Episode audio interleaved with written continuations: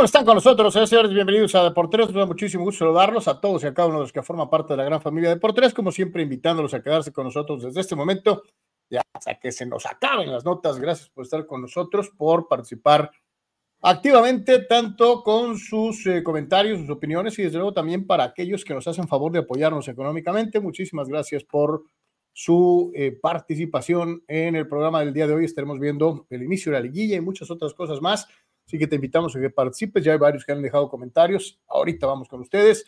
Y como siempre, nuestro eh, agradecimiento a todos los que son parte del cuerpo de soporte de por tres en las diferentes redes sociales en las que tienen un formato de paga, como es el caso de Patreon, como es el caso de YouTube. Gracias, gracias, gracias. Eh, sin ustedes esto no sería posible. Ya estamos entrando en la recta final de noviembre, día 29 de noviembre. Ya pusimos aquí nuestra decoración navideña.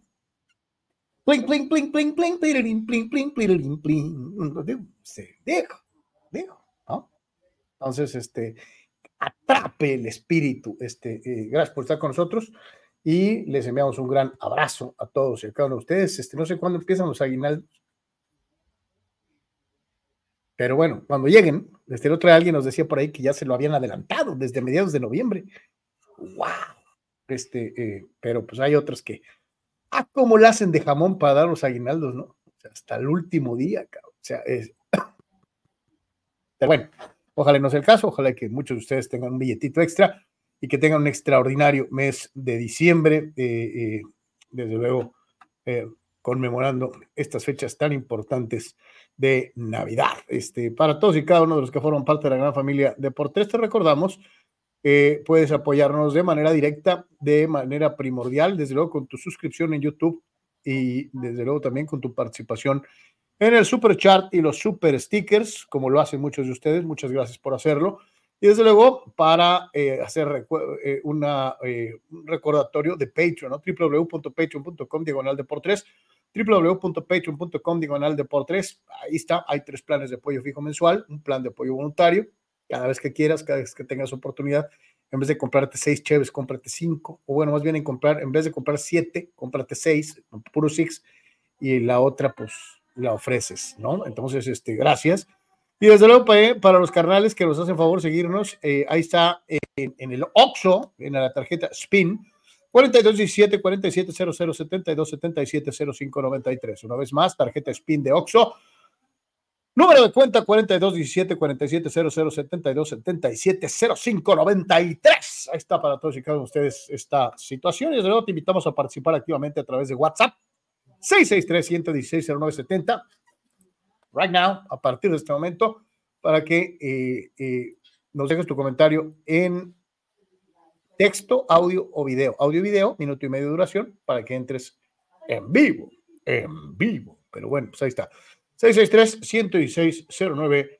70, como es una costumbre, te recordamos que pues, nos visites y le eh, suscribirte o follow o like en eh, las publicaciones y desde luego también en eh, las páginas en donde estamos, ¿no? Porque también eso es muy importante. Échenos la mano, este, mucha gente que nos ve, gracias a Dios, este, y pero pues nomás nos ve, ¿no? no ni le pone follow, ni le da like, ni, ni, ni, ni nada, nomás nos ve, ya. No, no sean hojaldras, este, pónganle ahí clic, este, suscríbanse, eh, eh, den like, eh, recomiéndenos, comparta, eso siempre será muy, muy importante, sobre todo, desde luego, para nosotros. Así que ahí está. También nos encuentras en TikTok, www.tiktok.com, diagonal arroba deportes oficial. Estamos en Instagram, www.instagram.com, diagonal deportes oficial, diagonal. Y la recomendación todos los días, conoce Twitch, www.twitch.tv, diagonal de por tres. Eh, ahí nos ve Manny Cepeda. Este, eh, gracias, mi querido Manny. Eh, y nuestra página oficial, www.deportres.com, en donde ves todas las notas que platicamos aquí en este espacio, más lo que se va acumulando en el transcurso del día, hasta el final, hasta el último partido de la jornada de básquet, de base. Ahí están tochos los resultados, este, la participación de las columnas de Don Sócrates Amanduras Villalba, Marco Antonio Domínguez Niebla, Manuel Cepeda, por citar solamente a los que algunos de los compañeros.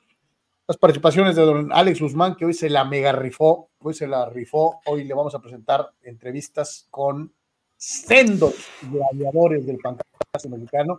Estamos escuchando a el príncipe Maya Canek y a dos caras, este, que son eh, algo de lo que presenta el buen Alex Guzmán de TJ Sports el día, el día de hoy. Así que bueno, pues ahí está, patochos, morochos, parte de lo que hay en el menú para el día de hoy, este, ese Canek, ajá, mamey, este, y aparte un extraordinario luchador técnico, probablemente uno de los luchadores más técnicos de la historia, y no técnico de que sea bueno o malo, no técnico rudo, no, no, técnico de técnica, de, de, de, manejo de la lucha grecorromana, de la lucha asociada, de la lucha libre, como pocos lo han hecho eh, eh, en el pancracio mexicano.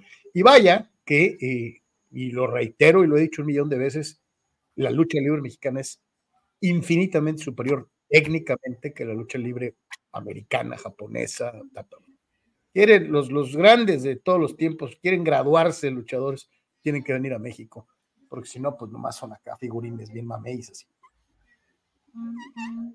Y para eso hay físico-constructivistas, este, no luchadores. Entonces, este, no, aquí en México es en donde, mira, se forjan los héroes. Eh, eh, y aquí tenemos el día de hoy dos, dos de los grandes luchadores, eh, gracias a Alex Guzmán y su participación. Señor Yeme, qué gusto, ¿cómo está usted? ¿Ya viste nuestro layout navideño?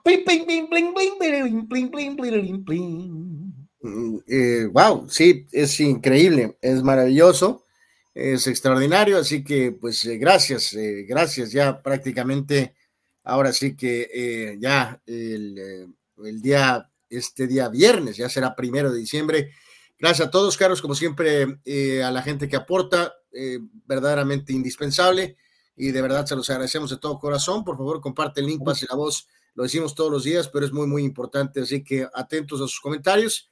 Mucho que platicar el día de hoy, como es eh, costumbre, que el tema de el inicio de la liguilla, eh, cuestiones de NFL, por supuesto la jornada de NBA, eh, lo que pasa con algunas cuestiones del béisbol de grandes ligas y varias cosas más. Así que quédense, quédense con nosotros. Afirmativo de toda afirmación y de toda afirmación afirmatividad, si es que este término existe, pero bueno. Y Carlos, pues eh, eh, en este caso quiero, eh, porque esta va dedicada a tu corazoncito, este, merece que le demos inmediatamente unos segundos, porque esto va directo a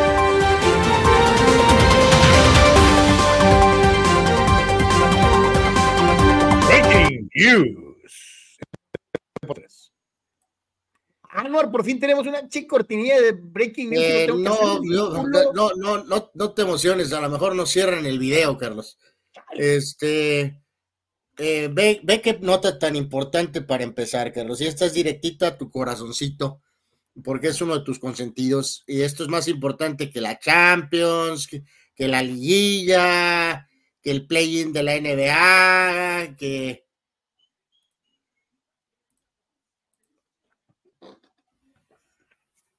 el sensacional Emilio Pagán on the move.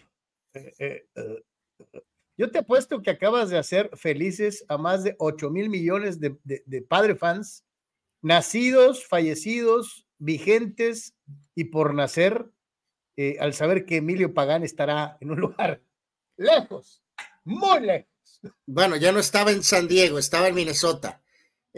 no importa, que siga allá, lejos, muy lejos. Minnesota ahora va a Cincinnati el pundonoroso relevista Emilio Paga, que está en la lista de queridos de Carlos. Así que un placer eh, desde mi punto de vista particular de darle esta gran noticia. A ver, fíjate que ya, que ya que abriste el frasco de las esencias, ya que destapaste la caja de Pandora, vamos a preguntar a todos nuestros queridísimos padre fans, que son un chorro, ¿cuál es el pitcher de todas las épocas que tú te acuerdes que veías que llegaba procedente del bullpen y decías, ya, ya valió mal? O sea, este, ¿tienes algún pitcher de los padres que cada vez que entrara te temblaran las patitas y dijeras, no, por favor.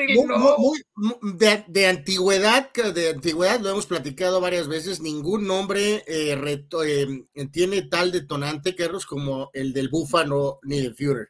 O sea. bueno, pero ese es de los Dodgers. Y ese es de los Dodgers. La verdad, de los padres, eh, sinceramente, no siento esa conexión. Sé que le, le fue como en feria, por ejemplo en épocas recientes al pobre Perdomo, Carlos. Eh, eh, estoy no, es lo que te iba a decir. Yo me acuerdo, cada vez que salía Perdomo, sabías que ya habías perdido el pinche juego, cabrón. O sea, eh, ¿no? Pero, pero ahorita. Pagar no era por el estilo. Necesito refrescar un poquito mi mente acá en la época, por ejemplo, de Adrián González o algo así.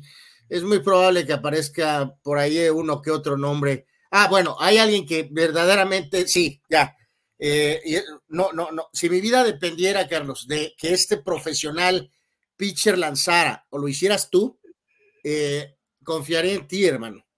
Y creo que no tienes la fuerza ni para llegarla al. Ah, no, demostré el día que me invitaron a tirar la primera pichada con los toros de Tijuana, un equipo triunfador. Mira, por cierto, el día de hoy ve los Toros de Tijuana, un equipo triunfador. Aquí está. Eh, ese día demostré que, la llegué, fue un perfecto strike. Eh, mi, lanzamiento fue muy similar al presidente Bush, perfecto en la zona de strike. Eh, ha de haber sido del presidente Bush de hace unos días, no del del 2001, que tiró un perfecto strike.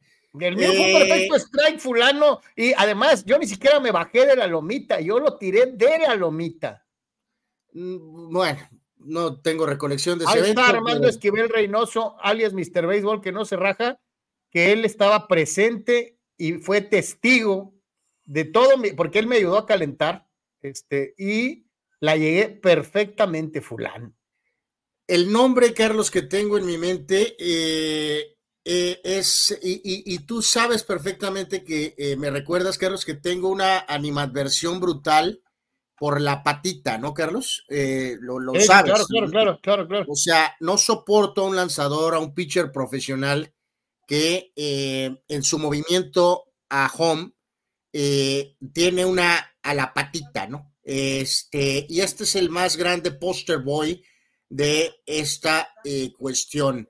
y lo voy a ilustrar, lo voy a tener que ilustrar eh, rapidísimo, este, y en ese sentido, ese pitcher que inmediatamente sentía que todo iba a pasar, Carlos, eh, para mal de los padres, eh, es la siguiente persona. Es un lanzador zurdo, y en este caso es esta persona. Ahí voy, un segundito. esta persona se llama, no pondría mi vida en manos de él ni aunque fuera el fin del mundo. Eh, es el pitcher, eh, bueno, la es una porquería, pero bueno, ¿quién más da? Es el pitcher zurdo Brad Hand. H Brad Hand. Brad Hand, sí, sí. Ah, oye, pero fíjate, eh, ahorita que estábamos viendo, ahorita estás viendo este a la mano, la mano.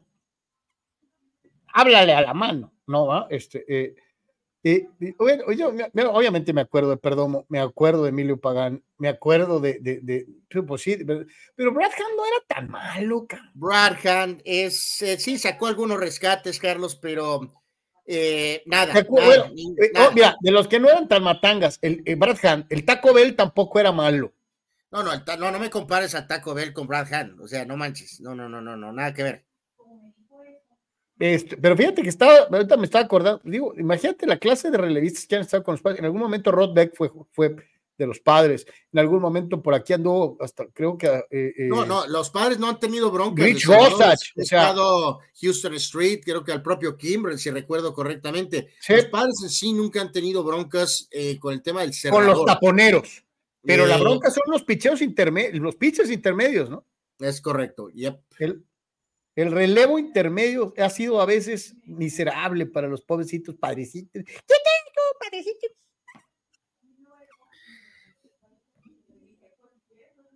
Pero bueno. Eh, sí, Mira, eh, Chavos se acuerda de Clayton Richard. Pero eh, Clayton Richard, pobre hombre, o sea, era, era abridor, eh, Chava Zárate. Eh, Vega, Austin Adams, otro petardo, rompió récord de base por golpes. Ah, eh, híjoles, que, a ver, eh, Dani Pérez Vega, ¿cómo se llamaba? Porque también tira el nombre eh, Chava de Kirby Yates. No, Kirby Yates también tuvo por ahí algún buen momento cerrando juegos. ¿Cómo se llama este amigo, Carlos? El, pitcher derecho, 30 y qué? No sé si era el 34. este pobre hombre, pitcher veterano que, que hacía de todo, que hasta habría partidos, entraba en intermedio, entraba en palizas. De hace poquito, de hace poquito. Este, ah. a ver, padre fans, ayúdenme. ¿Y cómo se llamaba este compa? Eh, abridor. Eh, era el pitcher que era para uso de todo lo que se recuperara eh, con los padres. Pitcher derecho, blanco, veterano. ay, ¿cómo se llamaba este compadre? También, este pobre hombre. Mira, yo ahorita me acordé de otro. ¿No te acuerdas de un fulano? Ah, ya, ya, Ahí está, aquí Dani Pérez Vega. El gran e incomparable Craig Scanman. Craig Stalin, sí, ¿no? De hecho, e, en mi, en mi, en mi temporada de Major League Baseball, The Show, eh, de, PlayStation, que, estoy jugando ahorita, uno de mis relevos de lujo es Craig Stalin, Anuar. Él viene y me saca las papas del fuego eh, eh, en la cuarta, quinta entrada, cuando me chafea el, el abridor. Craig Stammen es uno de mis, de mis caballos, este, me ha ayudado a ganar muchos juegos. Rule Sayer este, menciona a Melansen. Bueno, Melansen tuvo por ahí un. No, pero bueno, es que Melansen era cerrador. cerrador. No, ¿te acuerdas de un güey que se llamaba Brian Borringer? Bueno, claro que me acuerdo de él, pues si lanzó con los Yankees. De, 98, 99. ¿Eh? Sí, sí, pues lanzó con los Yankees primero. ¿Qué? Estuvo ah, primero con los Yankees. mira, Mira, Boringer era de tira y agáchate, cabrón. O sea, eh, eh, eh sí, sí. Eh, este... nos recuerda también el nombre de otro gran prospecto, Carlos, de los padres. Otma, ¿qué prospecto? Otra esperanza, ¿no? Lamet, Carlos. Jesus. Dinelson Lamet. Sí, sí, porque señor, aquí no? menciona a, John Tudor, ¿no? John Tudor era un gran pitcher con San John Tudor fue, fue, llegó muy, pues, llegó muy... Eh, eh, con él pasó lo mismo que con Rod Beck, ¿no? Su paso con los padres pues fue mínimo, pero hizo un carrerón no, pero con, Tudor más bien con, Tudor con los Dodgers, Carlos, no, no, con los padres no jugó. Eh, y obviamente Víctor por acá nos ponía un gran no, nombre. No, yo decía, yo decía Rod Beck, yo decía ah, Rod, Beck, No, que tuvo un pasito pequeño por los padres, pero su gran carrera la hizo en, en San Pancho, ¿no? Y bueno, Víctor por acá tiraba el nombre Dodger de Pedro Báez, que sí era eh, no apreciado por los fans de los Dodgers. Pero bueno, para todos ustedes, grandes pitchers profesionales, eh, el saludo. Y dice Fidel Ortiz, los Toros de Tijuana, un equipo perdedor. No, señor, no, señor. Siempre pelean, siempre pelean. Exacto, es un equipo peleador, pero bueno. Tito Rodríguez, saludos Tito, dice hoy que empieza la liguilla, yo como Márquez a Paquiao no le doy la revancha a Monterrey ni a Pumas, y ya les ganamos dos títulos y un tercero no sabría nada. Prefiero el desempate contra Chivas o contra el América, dice Tito Rodríguez, que ya empieza a relamerse los bigotes pensando en quién va a ser el rival de sus Tigres en la gran final del fútbol mexicano. Entonces él descarta, descarta a Rayados y a Pumas. Le gustarían Águilas o Chivas. No, no, por eso, pero ya quedamos, Carlos, que si avanzan los lógicos, eh, si avanzan América, Monterrey y Tigres, y los cuatro de arriba. Y Chivas, les va a tocar jugar con Monterrey en semifinales. Así de no, pero él dice la final final. No, bueno. Él quiere pues, la final final. No, bueno, pues no que tanto amamos el clásico norteño. ¿Cómo, cómo que vamos a voltear el duelo? Que ya les ganaron dos, que ya no, ya no le saben ni a Melón. Entonces, este, no, no, quiere a los rayados. No quiere a los rayados. Rule Sayer dice: eh, Saludos a mis dos gallos para avanzar, tiros rayados, Pumas y León. Hoy pierde el América y no le va a alcanzar para la remontada. El gigante seguirá dormido. Guarden este mensaje. Rule Sayer, entonces ya elimina a Chivas elimina a Chivas y América en la primera ronda. Eso es lo que él está haciendo. Elimina a Chivas y América en la primera ronda. ¿Ok? Bueno, lo apuntamos. Ah, hay que decir, Carlos, que nuestra nueva eh, agregado, eh, Chava Zárate, eh, no se disculpó y este, este, este sí está siendo guardado en el floppy de un giga de espacio que tenemos. está guardado y vamos a pedir que se disculpe el lunes cuando el América avance, Carlos. Así que está guardado. Está guardado. Eh, dice Dani Pérez Vega, ¿qué tal la buena noticia para los padres? Se va del equipo Flaherty, el coordinador ofensivo. Se indica que habrá nuevo coche de bateo que tanto nos dio eh, pesadillas al equipo por falta de bateo oportuno. Este, todos los cambios son buenos, mi querido Dani. Y ahorita en este momento, a como está la organización de los padres, Créeme que los cambios van a caer de maravilla en muchos aspectos. Luciano Fuentes, hoy juega papá, que inicia su camino por la 14. Pobres birrias, ya el AME les quedará muy lejos y a Pumas le doblaremos en títulos. En cuanto a Tigres y Rayados, pues son muy chicos y no los veo desde acá arriba, dice Luciano Fuentes. ¿Quién remata? Pronto medio México estará celebrando tanta grandeza en un solo equipo, mientras que la otra mitad tendrán que usar vitacilina para el ardor. Pero algo nos une, la admiración por el AME, aunque sea con envidia. Eh, dice, si hay un equipo mexicano que podría ganar Libertadores, sin duda, sería el AME. Saludos, mi querido Luciano. Este, eh, eh, primero, primero gana la liga, ¿no? Y luego ya empezamos con las mentales de la Libertadores, ¿no? Por favor. Fíjate, Gabriel Narváez dice, en Integón ya lo dan la otra semana el aguinaldo. Gabriel Narváez, este, eh, recuerda, recuerda a tus Anuar, por favor, pon cara de gancito en comercial. Recuérdame. Ahí está ya. Entonces, para que te acuerdes de estos servidores, mi querido Gabriel Narváez, cuando Integón se acuerde de ti, tú te acuerdas de nosotros y todos somos felices como unos pollos, perdón, como unos gancitos. Este, felicidades, mi querido Gabriel, qué bueno que ya te va a llegar tu billete. Dice Víctor, salud, yo trabajo por mi cuenta, así que no recibo aguinaldo, al contrario, me toca pagar aguinaldos.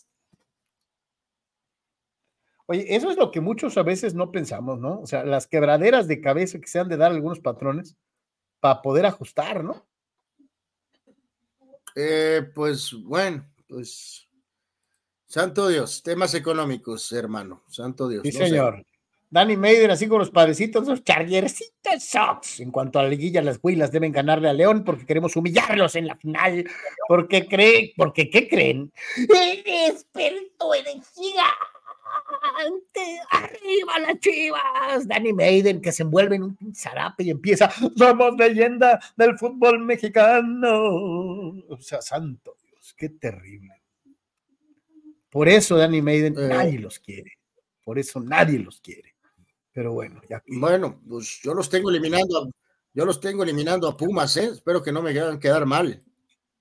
Víctor Baños, en lo que comenté ayer de, de, eh, de linebacker Leonard, ya visto hoy también a las Águilas. La buena es que con ellos tampoco firmó. Tomará su decisión el fin de semana. Así que todavía hay chance acá en la Cowboy Nation, dice Víctor Baños, en relación a el linebacker que anda buscando equipo.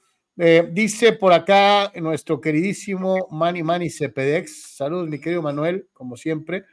No se preocupen por la rola de Breaking News, muchachos. Marquito Zuckerberg y sus algoritmos no rolan por estos lares, hablando de que él nos ve en Twitch, en donde no hay Pepsi Light de que, eh, eh, que, los derechos y que le No, no, no. Entonces, sí, mi querido Manuel, tienes toda la razón ahí en, tu, en tu terruño de, de, de Twitch. No hay fijón. Juan Acosta, ¿qué pasa con los Warriors? ¿Por qué no hacen cambios? Ayer revisando la alineación es la misma desde hace tres años. Es que Juan, a ver, vamos poniéndolo, yo sé que los equipos se hacen viejos, pero ¿qué no se supone que las dinastías se hacen manteniendo unido el mismo equipo?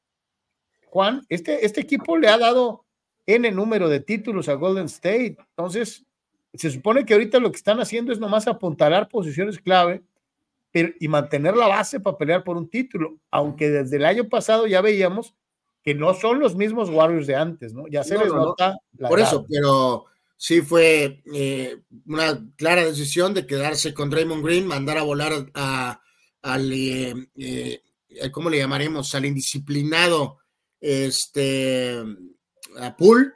Y en este caso, hace unos años trajeron, cuando estaban más jóvenes, a un Kevin Durant relativamente en su prime. Y ahora resulta que se quedaron con todos los veteranos y contrataron a uno más veterano en Chris Paul. Así que. Bueno, pero pues se supone que CP3, CP3 es un es un jugador élite, Anor, que te puede marcar la diferencia. Yo, yo aquí en este caso, eh, eh, eh, Carlos, amigos, yo, yo, yo, yo, yo creo que aquí sí vuelvo a lo mismo. Ayer salió el tema por ahí rapidísimo de los Bulls, de que se equivocaron eh, absolutamente el dueño y gerente general en querer volar al equipo antes de tiempo, ¿no? De manera ridícula. Cuando eres una dinastía así, Carlos, eh, te has ganado el derecho de que, de que este barco eh, se acabe, ¿no? De hecho, le pasó a tu equipo este. bueno, era otro sistema de juego, pero llegó un momento en que simplemente fueron vencidos por el padre tiempo, Carlos y ese grupo o esos grupos se ganan eso, ¿no? Eh, sí, hay equipos que se hacen viejos juntos, ganan juntos y también pierden juntos, ¿no? Es una así realidad. o sea, o se les, em, oye, o se, los se les empiezan a retirar los jugadores y se acabó el, el corrido, ¿no? Fíjate, nuestro carnal Isaías Lugo, saludos Isaías, dice, normalmente los escucho en Spotify diariamente. Hoy pude hacerlo por este medio. Mi pronostication para hoy es victoria de las Águilas y del San Luis. Isaías, un gran saludo para ti y para todos los que nos hacen favor seguirnos en audio todos los días después de las cuatro y media de la tarde en Spotify, en Google Podcast, en Apple Podcast y nueve plataformas más en podcast. Encuentras de por tres en más lugares en audio que en video. Este, eh, eh, Isaías, gracias por escucharnos y hoy por vernos, ¿no? Como te das cuenta, eh, cuando estás en, Spotify, pues no tienes estos bellos layups navideños. Bling, bling, bling, bling, bling, bling, bling, bling, bling, bling, ¿verdad? Pero este, no importa. Este, eh, que eh, se acordó de un nombre, gracias a nuestro amigo por, por seguirnos, eh, y ojalá y lo sigas haciendo, el pobre uno de los hermanos, esos gemelos, el Tyler Rogers, como cerrador, qué poliza le pusieron al pobre hombre. Lo tuvieron que cambiar de la ciudad, ¿no? Literalmente. Oye, Arturo Carrillo se acuerda de Luis García. Pues Saludos, Arturo. También ahorita este le fue como en feria, ¿no? Y, estaba casado con él, Melvin, ¿no? Y Arturo dice, no te preocupes, Anuar, en julio damos primeras selecciones y una feria por Pagán. Eh, yo no soy el fan de Pagán, Arturo, es, Carlos. Oh ¿no? Jesús decía por aquí que si América se come crudo a León, si sale a jugar con el nivel que mostró en el torneo, pues no veo por qué no lo harían, Jesús. A menos que salgan con que están desencanchados y perdieron el ritmo. Fíjate que ayer escuchaba este podcast que tienen eh, André Marín y el ruso Brailovsky, y una de las cosas en las que fue muy enfático el ruso en este programa que yo estaba escuchando, búsquelo ahí está en Spotify también, junto a Deportes, ahí aparece. Eh, André contra ruso, así se llama. Este, y, y Brailovsky sí hacía énfasis, decía, eh, yo sé que muchos no, no van a creer esto, dice, pero créanme que cuando dejas de jugar, Dice, no se te olvida, pero no es lo mismo.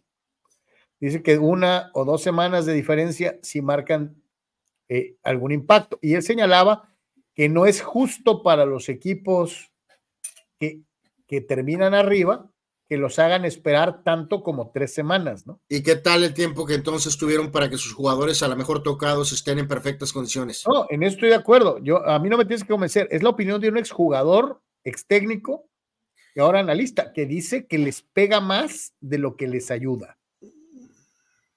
Pero pues quién sabe, ¿no? Vamos a ir a la pausa, vamos a ir a la pausa, la primera, y ya regresamos con toda la machaca. Ya vamos a platicar ahorita de las noticias. Eh, la vamos a abrir con el fútbol mexicano, precisamente, así que no se vaya.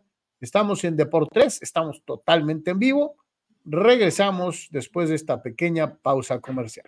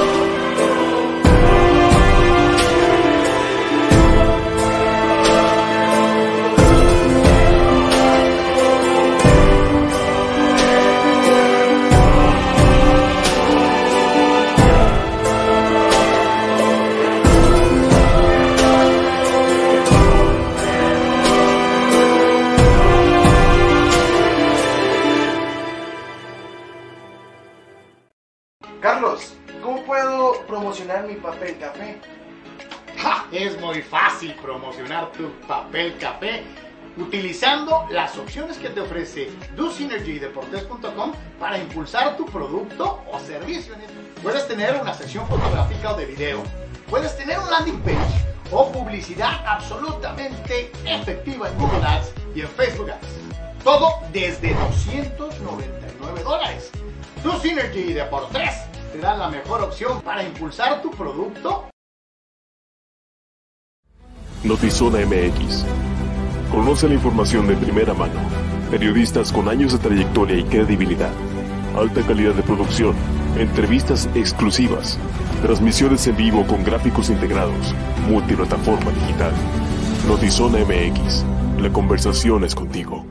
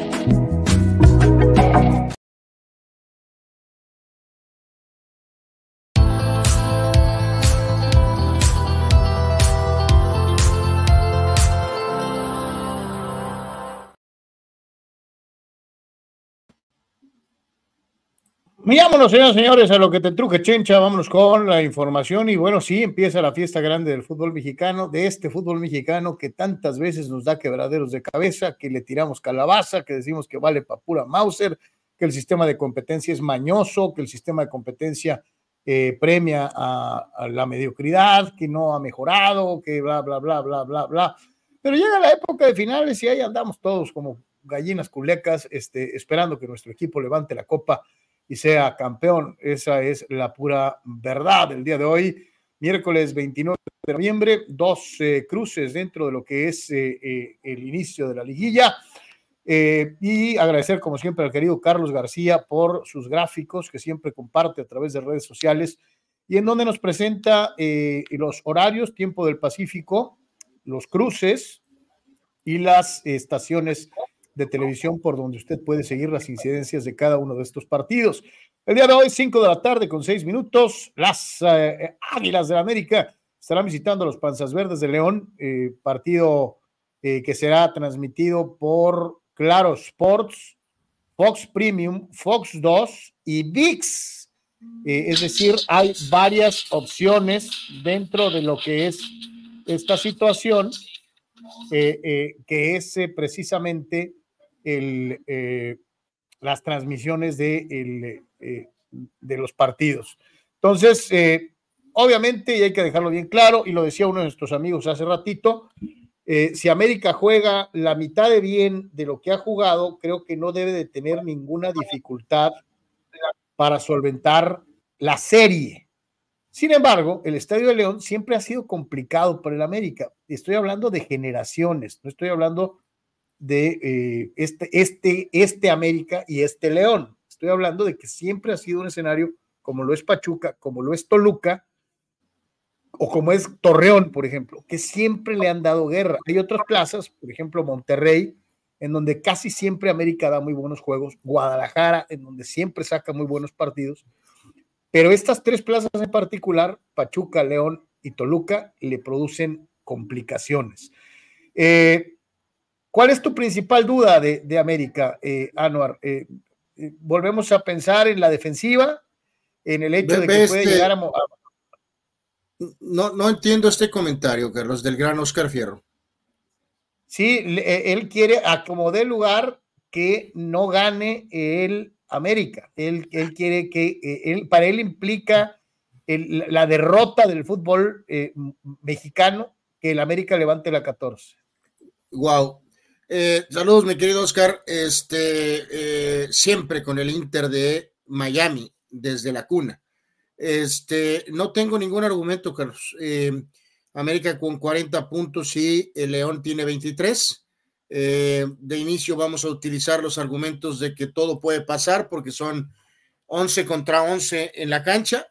Los partidos son de 90 minutos honestamente sería una petardeada histórica, Carlos, si el América eh, perdiera esta serie eh, contra un equipo que viene de tener dos partidos, de tener una campaña irregular, que tiene la mente más puesta en un mundial de clubes, eh, y el decir que pueden perder porque Carlos Reynoso les ganó una serie en 1997, Carlos, es absolutamente eh, muy problemático, ¿no? Entonces, eh, no, no encuentro ningún argumento del tema León, más que los que te mencioné ya ahorita, eh, 11 contra 11, son 90 minutos y este, eh, todo puede pasar, ¿no? Básicamente. Entonces, eh, el tema de descanso creo que le favorece al equipo América, precisamente para el tema de recuperación de algunos jugadores, jugadores que habían tenido una carga de trabajo eh, fuerte por el tema de, de fechas FIFA, así que, en fin,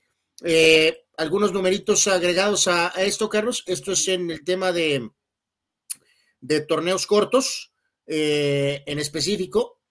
Y eh, ahorita voy a presentar lo de las, lo de las liguillas, ¿no? Que ahorita la liga. No, si te fijas, eh, más o menos respalda lo que te mencionaba, ¿no? Está muy pareja.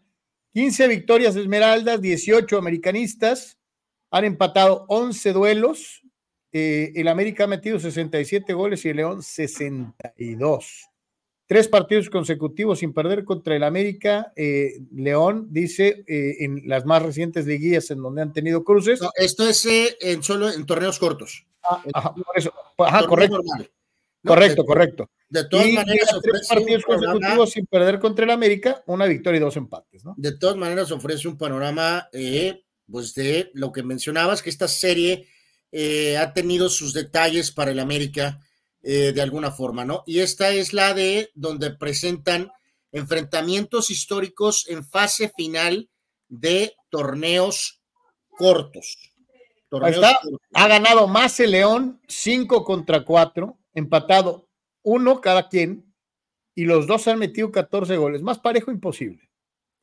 Pero volvemos a lo mismo. Aquí es en donde tenemos que recargarnos en aquel axioma de si la historia juega o no juega si jugara, si pensáramos exclusivamente en el torneo, América debería de aplanar a León en los dos juegos. Pero aquí depende de ustedes, la, la, la, historia cuenta o no cuenta. Ahí la dejamos como antecedente solamente.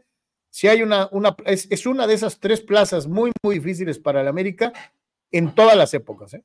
Y aquí están estos, estos enfrentamientos de la época de torneos cortos, ¿no? la mencionada Carlos de Carlos Reynoso en el invierno 97, donde América eh, pierde la serie con un global de 3 a 2 ante León. Eh, fue aquel torneo donde León llegó a la, a la final, ¿no? Eh, contra Cruz Azul. está la del 2001, América avanza 5 a 2 global, goleando en el partido de vuelta 4 a 1. En la apertura 2013, la famosa final, Carlos, la famosa final de donde dices tú que tuvieron 10 eh, tiros al poste o alguna cosa. Sí, América, de hecho, le pega el palo en los dos juegos seis veces. Seis veces. Eh, la resolución del juego final de manera global fue León 5, América 1. Así es. Eh, en el Apertura 2015 se enfrentaron, América avanzó, esto en cuartos de final, goleando en el juego de ida 4 a 1.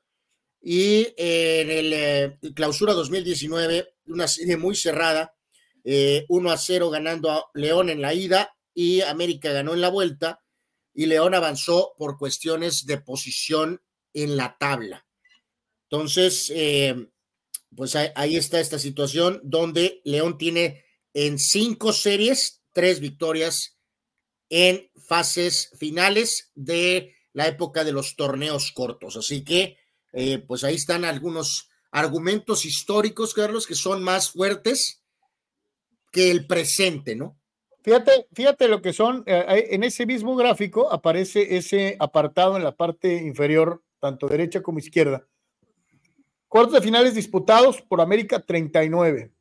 En 25 avanzó y fue eliminado 14 veces.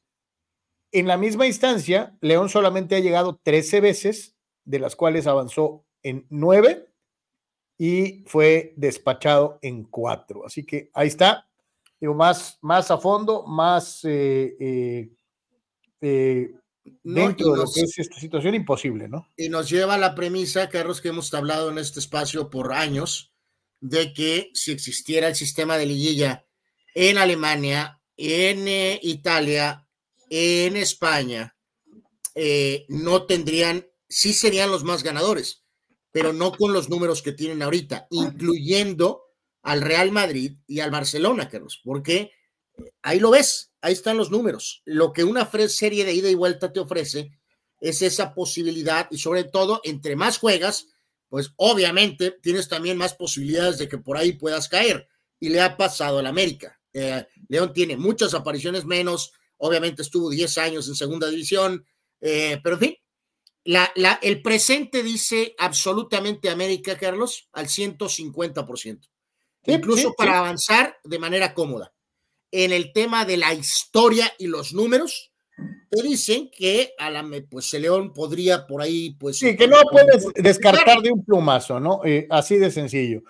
Dice el buen, le contesta Fidel Ortiz a Oscar Fierro y le dice: sería más derrota para el fútbol mexicano si se rompe la maldición del no bicampeón norteño con Tigres ganándolo, aunque no sería raro por las ayudas arbitrales y churrazos de este equipo. O sea, la emprende Fidel contra Tigres.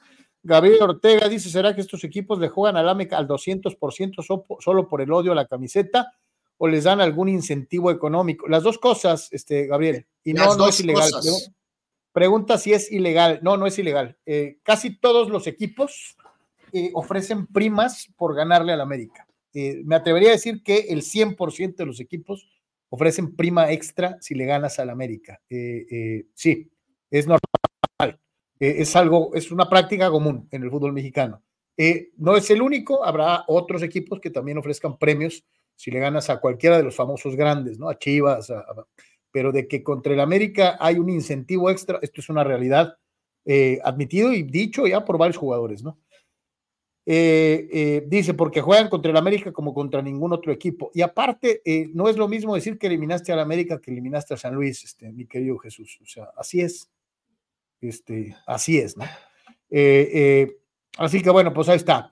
La otra serie presenta a el Atlético San Luis, este eh, equipo que llegó a tener inclusive la inversión extranjera del Atlético de Madrid, emulando los colores del conjunto colchonero, que después los colchoneros vendieron su parte de las acciones, se quedaron solamente con una parte mínima, eh, que a veces ha estado muy bien, que a veces ha estado muy mal, que realmente tiene muy poca o nula historia eh, dentro de lo que es la fiesta grande del fútbol mexicano, para enfrentarse a uno de los nuevos grandes, ¿no? Estos que en la era del dinero, estos que en la era de eh, la Liga MX Torneo Cortera ha sacado eh, raja, ha, logrado tener un buen provecho ganando títulos eh, que tal vez en un torneo corto, no, no estoy diciendo que no lo hubiera hecho, pero que tal vez en torneo largo le hubiera costado más trabajo. Monterrey es uno de estos equipos que se ha beneficiado del sistema, del sistema de competencia, acumulando títulos, toda vez que, híjole, nunca se me va a olvidar cómo celebraron aquel eh, conseguido, te acordarás, en 86, ¿no? Este, con el abuelo Cruz, con aquel eh, equipo que era prácticamente pues, su primer campeonato.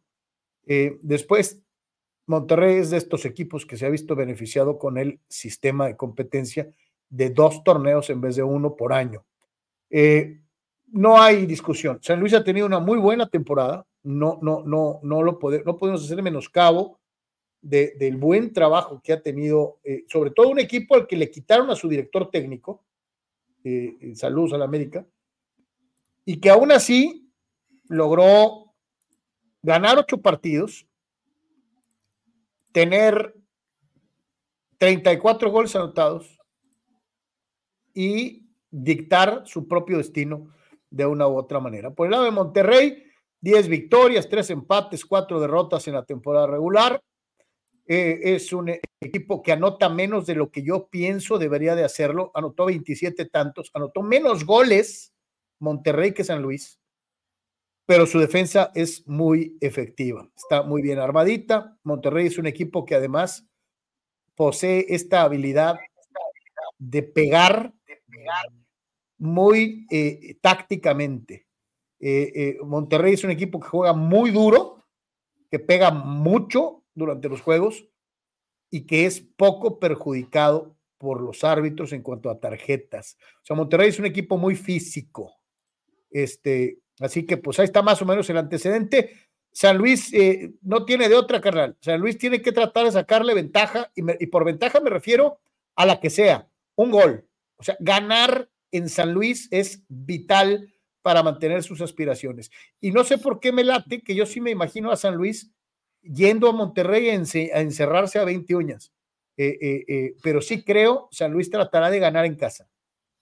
Sí, ahorita vamos a escuchar ahí algunas palabras y obviamente es muy clara esta situación para tratar de tener algún tipo de manejo en la, en la vuelta. Eh, Monterrey todo el torneo tuvo problemas, cuestiones de lesiones, que los largos viajes, que la League's Cup, y sin embargo acabó cerrando con 33 puntos, eh, eh, tres más que Tigres, que ya hemos dicho a Tigres, realmente le vale sorbetes, mientras esté en este rango de entre uno y tercero, entonces tampoco puede ser un parámetro, pero para Monterrey sí era una situación importante de terminar por encima de Tigres eh, y en este primer torneo de tantas expectativas con el técnico este Ortiz y eh, pues terminaron ahí más o menos, pero nunca con la situación, tal vez hasta el final, Carlos, de tener más o menos prácticamente a todo mundo disponible, así que no hay pretextos para este equipo, la inversión es descomunal y en este caso deberían de hacerlo efectivo en esta serie por más eh, punto honoroso que es San Luis y que han tenido una buena campaña,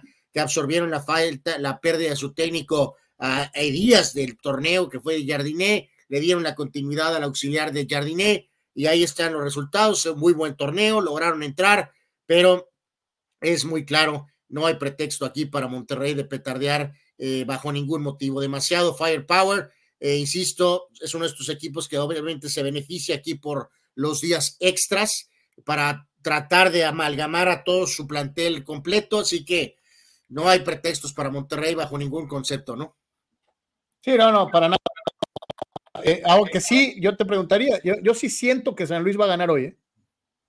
Este, yo sí siento que San Luis va a ganar en la ida. yo, me este, voy, eh, yo, me quedo con un empate, con un empate en el partido del día, del día de hoy. La temporada regular marcó una diferencia de 10 puntos, 33 de Monterrey, y 23 del equipo este, de San Luis. Y hacías eco del tema defensivo, Carlos, ¿no? Este, 15 goles en contra de Monterrey. San Luis recibió 26 tantos en la temporada, ¿no? Entonces. Fíjate, en el eh, torneo regular, en el torneo regular, América y León empataron a un gol. América y León empataron a un gol.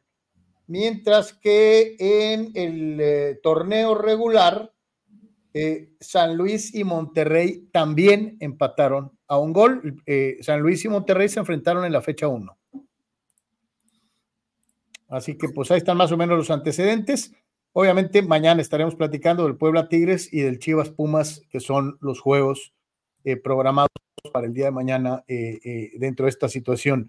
Dice por acá nuestro buen amigo, a ver, déjame ver, Dice Eduardo de San Diego, no sé de dónde sacan favorito a León hoy contra el América. No hay manera de que eso pase. Es que nadie, bueno, yo no dije que fuera favorito.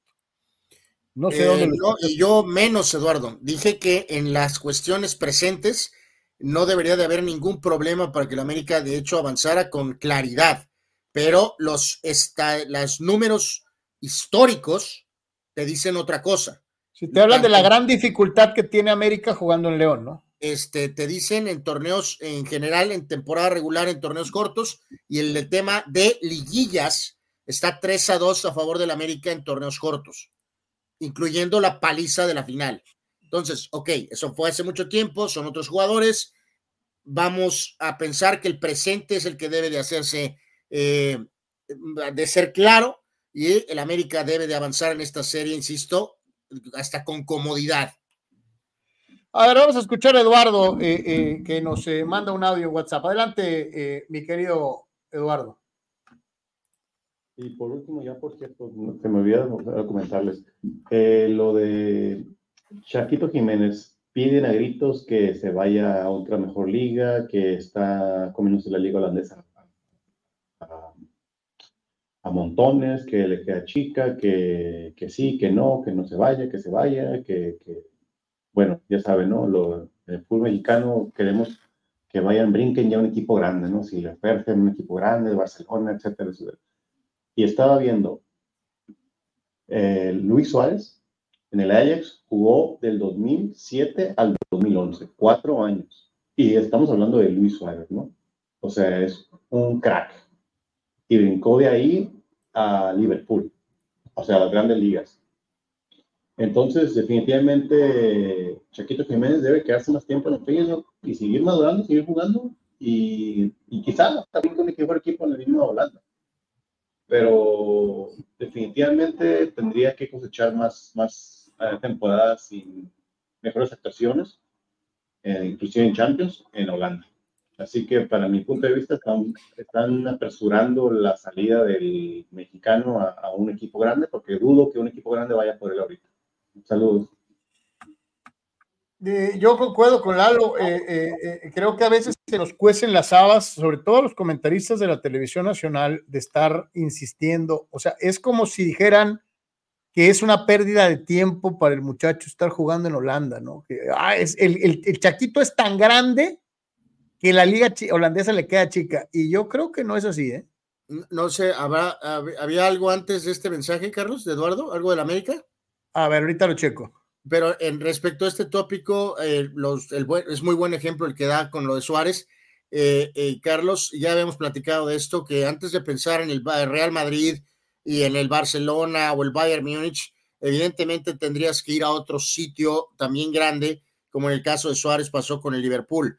Y hay que decirlo, ya aquí no es solo la prensa nacional, Carlos, eh, agarró este tópico el chinguito eh, desde hace unos meses, en los últimos días, el famoso exportero del Real Madrid, Paco Bullo, ha estado impulsando el nombre, Carlos, no entiendo qué onda ahí, eh, de Santiago Jiménez, y trataron de abordar al, al, al Chaco, Carlos Papá, lo entrevistaron y fue una de esas entrevistas que hemos dicho de, oh, tu hijo está a punto de ser eh, entrenador del Real Madrid y el Chaco Jiménez, papá, con todos los códigos, Carlos. Eh, eh, sí, sí, este, pero el Feyenoord es, el Feyenoord es grande también, el Feyenoord es grande, este, así que no encontraron la reacción orgásmica que buscaban del Chaco Jiménez padre, pero de acuerdo, creo que se está volando fuera de proporción.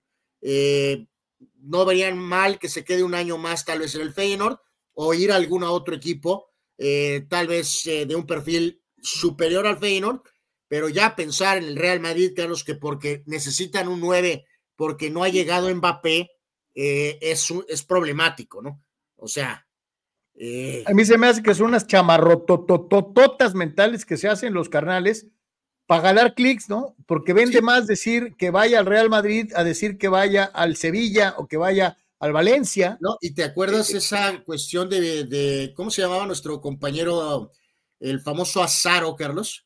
Eh, como el chiringuito también tiene una conexión con, eh, directa con Fox Deportes en Estados Unidos, Carlos, tiene un convenio aquí en México, ¿no? Con, me parece que es con Multimedios, para pasar a una porción de su show y que puedan cortar clips, Carlos, eh, también trabajan en ese aspecto, ¿no? Saben que los mexicanos, los mexicanos, somos bravos, Carlos, para dar clics. Y digo, para dar clics o para opinar, ¿no? O sea, atascarles el, Twitter de, opiniones, ¿no? Comentadas de madre, lo que tú quieras. Pero ellos, ellos le rascan. que ellos le rascan en donde saben que va a provocar esa reacción, ¿no? Absolutamente. Hacemos cuartos de final eh, eh, en su totalidad, ¿no? Eh, ahí alcanzamos a ver algunos datos interesantes. las eliminatorias que más se han jugado. ¿Cuáles son los partidos más reiterados en la historia de las liguillas en el fútbol mexicano? y también aparecen, obviamente, otros datos en la miscelánea que son por demás interesantes. Vamos a empezar precisamente con estas eliminatorias que más se han jugado, incluyendo el de la Apertura 2023, ¿no? En torneos cortos, ¿eh? Torneos cortos. Efectivamente. Eh, las series con mayor frecuencia, el, América, el, el, Atlas Chivas, que se ha jugado seis veces, en primer lugar. El Clásico Nacional, América Guadalajara, se ha disputado cinco ocasiones. Pachuca Monterrey se ha jugado cuatro veces, la más conspicua, aquella de Alonso, Pumas Cruz Azul se han visto cuatro veces. Guerreros del Santos Laguna América cuatro veces. Diablos Rojos del Toluca América cuatro veces. Y yo sé que algunos van a decir, oh, ¿cómo joden con el América? Pues es el que más aparece, aunque no queramos, ¿no? Ahí está, pues casi siempre está en liguilla, entonces ahí aparece en todos lados. Cruz Azul, Toluca se ha jugado cuatro veces y Monterrey y Atlas cuatro veces. Tigres se ha visto las caras contra los Toros del Pachuca en cuatro ocasiones y el pseudo clásico, porque este, no lo admiten así, pero hay mucha gente que así lo afirma, el clásico regional, La Laguna contra Monterrey en cuatro, en cuatro ocasiones. Los partidos con más goles en la historia. Cuartos de final del invierno 97. León enfrentó a Toros Nesa y se metieron nueve goles a Anuar Yeme. Nueve goles. La Fiera le ganó a los Toros 6 a 3. Fue por un set. No más. En la clausura 2008 se metieron ocho goles entre Rayados y las Chivas Rayadas del Guadalajara, entre Rayados Teveas. Fueron ocho tantos en un marcador de cuatro goles a cuatro en el global. En la apertura 2009, en los cuartos de final, Puebla y Cruz Azul se dieron un quien vive con el mismo marcador 4-4 en donde se metieron ocho goles. Y en el clausura 2014, cuartos de final, en el juego de ida, ocho tantos anotados. Las Águilas le ganaron a los Santos 5 a 3. 5 a 3. Hasta el momento, un total de 1.232 goles anotados, en donde el local ha anotado 695 veces, el visitante 537. Se han anotado más goles en las vueltas que en las idas. En las idas son 575 goles, en las vueltas 657. El dato, el local ganó 189 de los 200 de los 424 partidos que se han jugado en cuartos de final. Así que pues ahí está más o menos para que nos hagamos una imagen numérica de lo que se nos avecina hoy y mañana en estos cuartos de final, ¿no?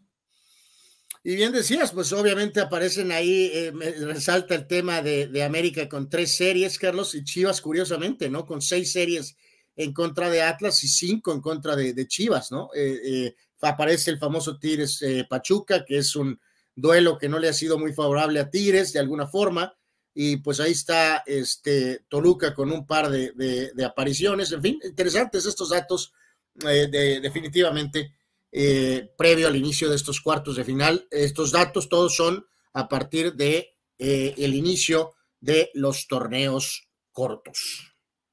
Que es en donde no se estés de acuerdo, carnal, le han puesto un poquito más de atención. Antes realmente eh, costaba mucho trabajo y había pocos que realmente se dedicaran a la recolección de estadísticas que son tan importantes para la historia del fútbol mexicano, ¿no? O para la historia del deporte en, en concreto, ¿no? Hay naciones que se especializan en manejar eh, eh, muy bien su aspecto estadístico y eso ayuda enormidades a eh, incrementar las rivalidades, a mejorar este, la comprensión de la historia de los equipos por parte de los aficionados, ¿no? Recordar que el último torneo largo fue la temporada 95-96, cuando Necaxa fue campeón contra el Celaya, con ese famoso empate a uno. Uno, uno. Bueno, a uno y ganaron el título por, por el gol anotado de visitante en la ida, ¿no? Porque como decías, la vuelta fue ese famoso 0 a 0 donde Butragueño tuvo el, el gol prácticamente del título, ¿no? Y ya a partir del invierno 96 es de donde se están recolectando esos datos de manera más precisa y eso es un muy buen punto el que haces, Carlos, porque si lo han notado, eh, Carlos, nuestros amigos, eh, no es que no quisiéramos tener, Carlos, eh, más datos específicamente en nuestros deportes, de nuestro deporte nacional. El detalle es que no lo hay, no lo hay, evidentemente como hay de los deportes americanos. Entonces digo, nos encantan los deportes americanos, la NFL, la NBA, Major League Baseball. No a todos, a Tito Rodríguez los detesta. Bueno, bueno, bueno, por eso, pero a la mayoría nos gustan y obviamente lo que tú decías, Carlos, te permite un acercamiento, tanto de números colectivos de equipo como números individuales. Eh, no hay la información en el vehículo moderno, que es la red, ¿no? Entonces, por eso a veces eh, eh, es muy complicado tener datos, incluso de cumpleaños o de partidos, o sea, no, no, no se puede comparar el nivel de información. Sí, oye, mientras que la, te dijiste algo muy importante. En las ligas americanas hasta te dan los cumpleaños de los jugadores para que te sientas familiar, ¿no? O sea, para que los sientas cercanos. Este, aquí nos valía más, o sea, la verdad sí había un muy mal manejo del aspecto estadístico del fútbol eh, de una u otra manera. Y hoy agrego el ejemplo, Carlos, por ejemplo, eh, ya sea en la en Basketball Reference, Baseball Reference, Pro Football Reference o directamente en Wikipedia, eh, encuentras torneos americanos muy desglosados, prácticamente de muy, muy atrás. Los torneos de atrás, de, en específico de fútbol, pues date de santo, tiene resultados genéricos, pero no hay detalles, no hay goleadores, no hay este, alineaciones, entonces es muy problemático, pues no es que no se quiera, es que es muy complejo eh, y ni modo que, oye, ni modo que todos cuando, oh, soy un niño de 10 años en 1986, eh, llevaré mis cuadernos de anotación porque en el 2024 necesito las estadísticas. Oye, pero lo dirás misa, pero tú y yo sí lo hacíamos. Pues sí lo hacíamos, pero entre cambios de ciudad, los años, cambios de casas, pues vas perdiendo evidentemente cuadernos eh, de la vieja guardia y cosas que pues sí, llevábamos detalles de, torneos, goleadores, o sea, más, y más allá de goleadores, minutos jugados, pases de expulsión, en fin, todo, pero se va perdiendo eso a, lo largo del tiempo. Dice Chava Zárate, Monterrey debe ganar, gustar y golear, si no es un fracaso del torneo. sin importar que seas campeón, dice Chava. Ah, cabrón, espérame. ¿Cómo? Puedes ganar, golear y gustar. Y luego, pues, eh, un partido, la final de vuelta, eh, te ganan 1-0 y te sacaron el campeonato, pero todos los demás juegos ganar, ganaste, goleaste y gustaste. No, mijo, este, eh, una, una temporada se debe redondear con la cerecita en el pastel, que es el campeonato, ¿no? O sea, Carlos Tapia nos agrega este tema América, Carlos, que dice que ha ganado cinco de los últimos 24 juegos de ida. Eh, espérame, y si no mal recuerdo, nomás que no me acuerdo ahorita bien la cifra, hoy si, América tiene creo que, no me acuerdo si son 12 o 14, no me acuerdo, juegos seguidos de, eh, eh, sin perder de visitante. O sea, América no pierde de visita desde hace 14, 11, 12 juegos, no me acuerdo cuánto. Bueno, por eso, pero de la impresión, eh, sin tener el detalle de local o de visita, la primera reacción, ganar 5 de 24, no es altísima, Carlos. Sí, es poca, es poco, es poco. Pero, pero te reitero, este América, porque esto sí le toca a este América, este, este de hoy, tiene eh, creo que 12 partidos seguidos sin perder de visitante. Entonces, pues ahí Dice Oscar, tengo un mal presentimiento, nos va a tocar otro clásico regio en semifinales, a ver quién se avienta esos 180 minutos de pocos goles y espectáculos. Ojalá el Tokio, eh, eh, clásico capitalino nacional del otro lado. Eh, pues sí, Oscar, sí, nos va a tocar, nos va a tocar Monterrey contra Tigres y el ganador va a ganar 1 a 0 en el global. de hecho, sí va a ser, ¿no? Eh, Dice Marco Verdejo, lo que mencionas de las estadísticas es clave, Carlos, incluso para planear los juegos, referentes estadísticas de juego, y son puntos que se pueden trabajar y mejorar. Eh, eh, no garantía de victoria, pero como ayuda, dice Marco. Sí, hasta para el reset, pero ahí sí te digo, mi querido Marco, ¿eh? Los, los técnicos sí son muy aplicados, este, nos consta, me tocó estar muy cerca de procesos de muchos de los técnicos que han estado en Tijuana, muy, muy cerca, mucho más con los del Inter que con los de los otros equipos después. Pero yo me acuerdo mucho del trabajo del campeón Hernández y de, y de la Güera Mendoza, por decir dos. Y los auxiliares, Anuar, cargaban con los cuadernos y de veras anotaban. estás hablando de, hace mucho tiempo, Carlos, cuando tenías el otro día el periodista este Medrano, eh, el Voy las que voy jabón, daba ese ejemplo, Carlos, ¿no? De que ahora eh, hay servicios profesionales que te entregan las estadísticas de cuántas veces van al baño, y eso no significa que los eh, cuerpos técnicos no hacen chamba individual, claro que la hacen, eh, pero evidentemente tú estás hablando, por ejemplo, ahí del, del ¿qué, Carlos? Del 91, probablemente, Más o menos. 90, 91, eh, en esos tiempos no se tenían los servicios de ahora, entonces sí tenían que hacer muchos de esos datos, observaciones, cauteo, todo era muy diferente a como se hace hoy, ¿no? Obvio. No, no, todo era mano, Anuar. Eh, todo era mano y todo era, era, era, otra cosa, ¿no? Era otra cosa completamente diferente. Vamos a escuchar a, uno de los eh, jugadores que en grandes ligas hoy les vamos a presentar los dos comebacks of the year.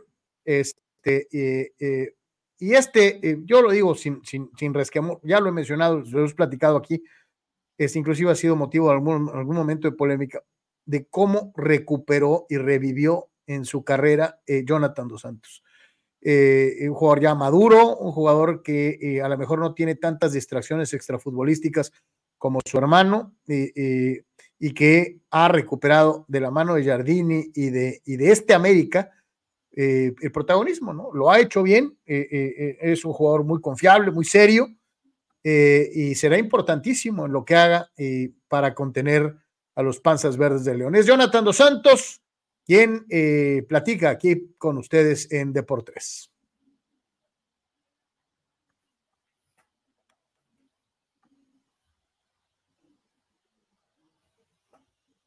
Como te dije antes, las liguillas se definen por pequeños detalles.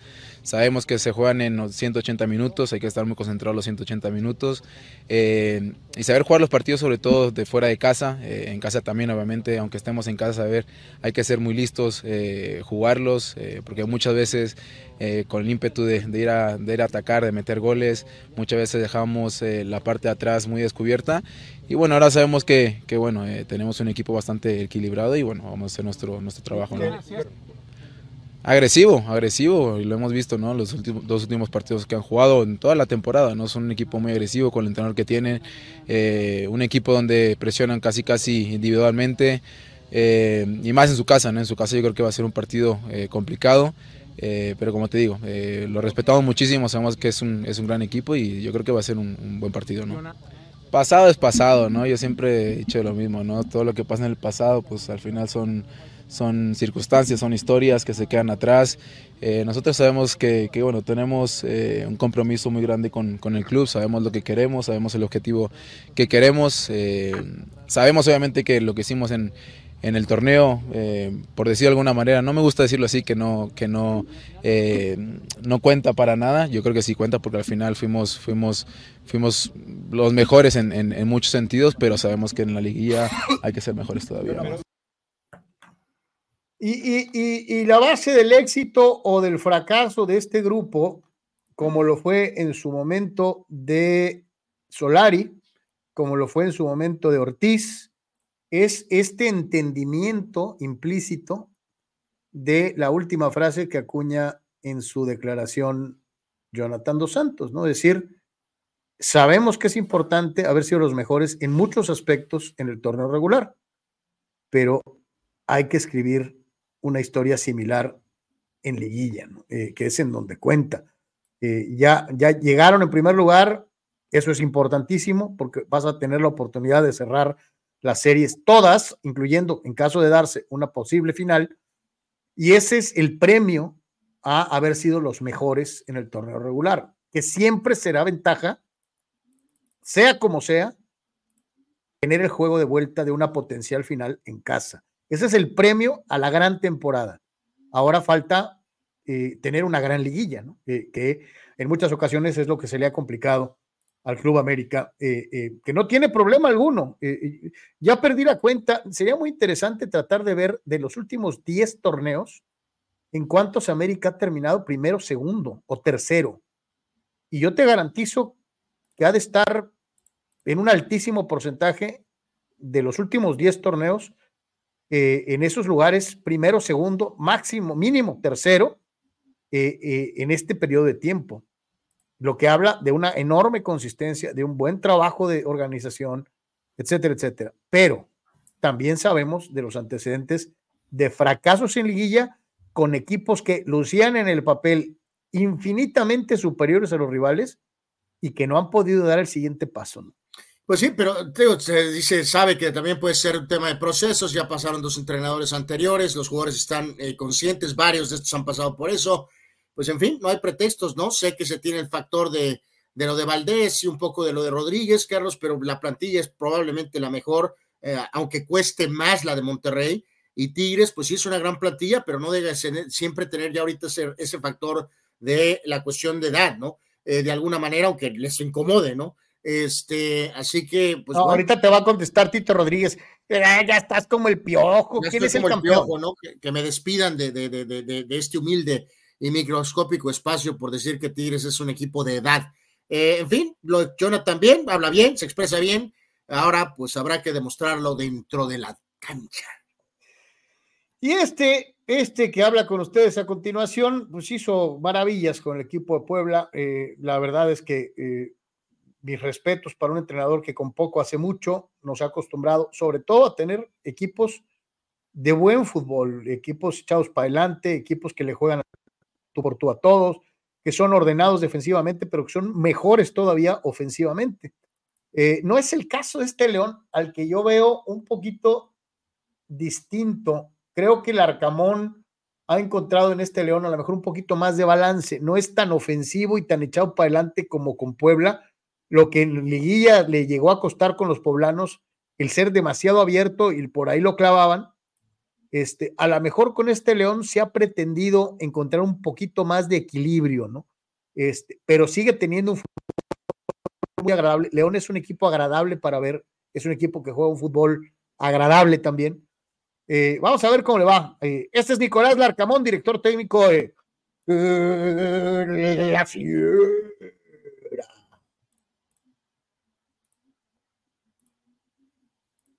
la Eh, está todo no lo considero porque está fuera de nuestro control. No sé realmente, sé que tuvieron partidos preparatorios, partidos amistosos, pero no, no, es, no, es, eh, no tiene que ver con, mi equipo, con lo cual no, no, lo considero dentro de la preparación del partido. Eh, y la verdad, con, con, con, mucha gana, con mucha ilusión por, por, lo que representa, no tanto por cuestiones pendientes mías, no, no tiene que ver con eso, sino más bien con, con la gran oportunidad que hoy tiene León de, volver a una liguilla, de estar en una instancia de, cuartos de final y, bueno, sabemos de lo que va a ser nuestra cancha eh, el día de mañana, así que vamos con, mucha determinación y con muchas ganas de, hacer unos muy buenos primeros noventa y pico de minutos para, para después cerrarlo en, el Azteca, que sabemos que va a ser una serie muy disputada. Sí, sin duda, sin duda. Obviamente que ya estamos en liguilla y, las series eh, tienen un tinte muy distinto a todo lo que venimos disputando en este, en este semestre. Sabemos que son series de 180 minutos, de, mucho detalle, de, donde va a ser eh, serie, me la imagino, la visualizo muy disputada. Eh, así que hay, que hay que estar con, mucha concentración y, y, sobre todo con mucha personalidad para saltar a la cancha y, e imponer condiciones.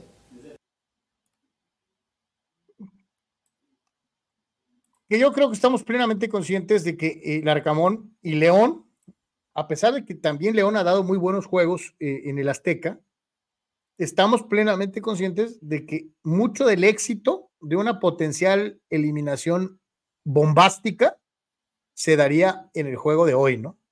Eh, el tratar de ganar y obligar a América a tratar de remontar en el Azteca, o sea, tratar de ganar el juego de hoy, apoyarle a América esa situación de es que yo no pierdo fuera de casa desde hace más de Sí, que fuera un, un, marcador aberrante como un, por ejemplo, 3 a 1, ¿no? Eh, con dos, con dos de maravillas, Carlos. Ándale, para que amarre, ¿no? Eh, entonces, sí, sí es por ahí. Eh, eh creo que Larcamón sabe muy bien cómo, cómo debe de hacerlo, ¿no? Eh, la cosa es ver qué tanto pueden aprovechar las condiciones de localía, porque si hay una cancha, Anuar, Tú y yo lo vivimos. Si hay una cancha que se pone dramáticamente adversa, es la de León, ¿eh? No, y el otro día lo vimos, Carlos, ya viste los proyectiles a Bruneta, eh, fue típico León, eh, a, a, eh. en, la, en, la, línea de explotar, literalmente. Sí. O sea, el factor. León, de... mucha gente, a lo mejor no lo ha vivido, tú y yo lo vivimos de cerca. En León sientes que te van a patear el trasero, ¿no? Sí, León es difícil, ¿no? E, es una cancha muy complicada, muy sufrida eh, para cualquier equipo. Eh, eh, entonces, pues sí, este, América no va a tener un día de campo el día de hoy. Adelante, Eduardo, te escuchamos de tu comentario sobre América, América León.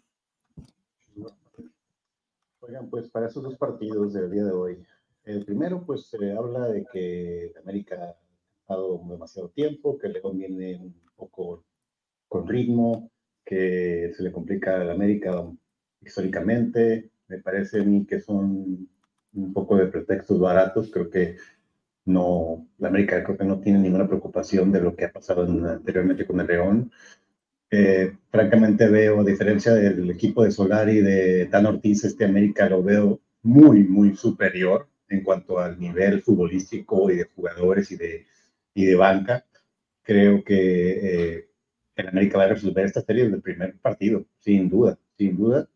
Eh, creo que para mí la alineación va a ser eh, siempre en la defensa. Creo que va a estar va a empezar con Cáceres, obviamente, que viene jugando con Uruguay. Tiene que ser titular, viene el ritmo bastante. Eh, Kevin Álvarez está de vuelta. Y en el medio campo, Fidalgo, Jonathan Dos Santos. Creo que si no va, si va a poner a Quiñones por la izquierda para meter a, a, Valdés, creo que mejor yo jugaría con Quiñones por detrás de Henry. Dejo el cabecita y dejo a Valdés para el de cambio, a ver, cómo, cómo, entra ¿no? ya en el partido, para no ayudar tanto, para nada cambiar el esquema de juego. Así que, pues ese, esa serie se resuelve desde hoy. Eh, no sé por qué algunos analistas incluso lo ponen de favorito al León, ¿no? Increíble. Y por el otro lado, el de Monterrey contra Puebla, creo que Monterrey también un equipo que lo ha resuelto desde, primer, desde la primera eh, partido. No creo que le dé problemas de Puebla. Es un equipo guerrido en casa, pero creo que el fútbol y los jugadores que tienen Monterrey son muy superiores y, y a pesar de que solamente hizo menos de 30 puntos en Monterrey, eh, pues tengo la, tengo la certeza de que va a pasar sin problemas sobre el Puebla. Así que veremos ahí Tano Ortiz cómo, cómo supera el Puebla y creo que esa va a ser la gran duda, ¿no? ¿Qué tan, qué tan potente puede ser Monterrey contra Puebla, porque ya lo fue alguna vez con el América y le metió 11 goles, ¿no? Saludos. Gracias, mi querido Lalo, como siempre, por tu participación y por enviar tus, tus comentarios eh, vía WhatsApp. Ahí está la invitación para todos los fulanos, para que no nomás te crean que es el club de Lalo, no, este, eh, y ya hemos escuchado por ahí las voces de, de Víctor Baños, de César Sánchez, de, de, del propio Dani Pérez Vega, de, Víctor Baños, de varios de los eh, habituales ahí está la opción para que se animen, eh, eh, como en la radio, como en la radio. 663-116-0970, el número de WhatsApp, 663-116-0970. A ver, Carlos, aquí Toño Pasos tiene alguna duda de este tópico. brevemente, eh, cuenta tu, alguna porción de tu historia y yo cuento una mía propia, porque como no estábamos uniformados, cree que no debemos de usar la expresión no, y yo lo vivimos. No, de hecho, eh, Anuar, este, eh, de hecho nos desuniformaron, si tú recuerdas. Eh, bueno, de antemano, nada de Televisa al momento de trasladarte al estadio, porque podía ser detonante de agresión. Primero. Efectivamente. Toño, nos tocó, a mí me tocó una final de ascenso, ir a narrar a León. Eh, eh, me tocó trabajar con, con, Tito Echeverry, con otra serie de compañeros. Este, eh, y la verdad es que fue una experiencia muy especial, ¿no? desde la entrada, ¿no? No te ponga ropa de Televisa, ningún color que sea similar al del equipo visitante.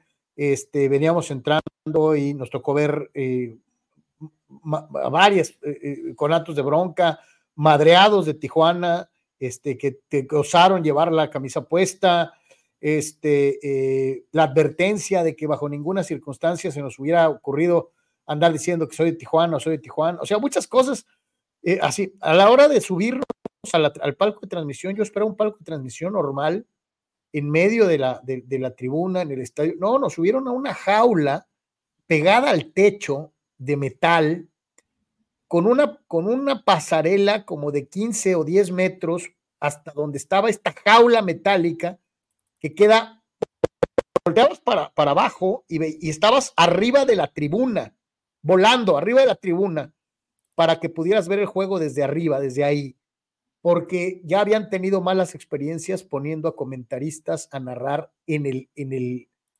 en medio de la gente, ¿no? En la, en, en, en la tribuna. Entonces, optaron por por inventarse esta jaula arriba del te pegada al techo para que los comentaristas estuvieran protegidos y totalmente lejos de, de la afición. Eh, Toño, esa es mi experiencia. Mi experiencia fue muy complicada, fue muy difícil. Este, eh, eh, es una de las plazas más bravas del fútbol mexicano. ¿Tú, Anuar? Bueno, pues por poco nos linchan desde el antes del partido, en el traslado. Eh, eh, íbamos con la gente de Cholos de Comunicación, había una persona que traía rojo y por poco no la contamos. Aventaron a mi camarógrafo Israel Ramírez, le, lo aventaron y le aventaron la cámara. Eh, nos tocó durante el partido estar en medio de la tribuna y también a punto de ser linchados como prensa foránea, vamos a decir prensa no de León. nos tocó ver el partido también literalmente desde el estadio en el techo porque era la única zona probablemente disponible y segura. Nos tocó estar dentro del terreno de juego cuando hubo una invasión, intento de agresión. Eh, me tocó estar eh, diciéndome eh, a medio metro de la reja, sí, a varios elementos de la porra de León, diciendo que iban a partir toda mi madre. tuvimos que resguardarnos en la banca del equipo de Cholos salimos del estadio en el autobús de Cholos, que fue eh, insultado e incluso apedreado. Y por poco, eh, gente de Tijuana se agarra madrazos con gente de León cuando llegamos al hotel donde había una boda y eh, gente ebria de León intentó agredir a la gente de Tijuana. Nada más, mi querido Toño. Entonces, sí nos tocó vivirla. Sí la, sí la vivimos, eh, Toño, este, y no es agradable, ¿eh? créeme que no es agradable, porque, eh, por ejemplo, en el caso de nosotros, en mi caso concreto, yo iba solo. Y me acuerdo que me llevaron al hotel y me mandaron, me, dijeron, vente en taxi, ¿no? Y, tuve que atravesar la calle, la zona de la explanada, que es muy pequeñita. El estadio se estaba cayendo a pedazos, estaba muy mal, un mantenimiento pésimo.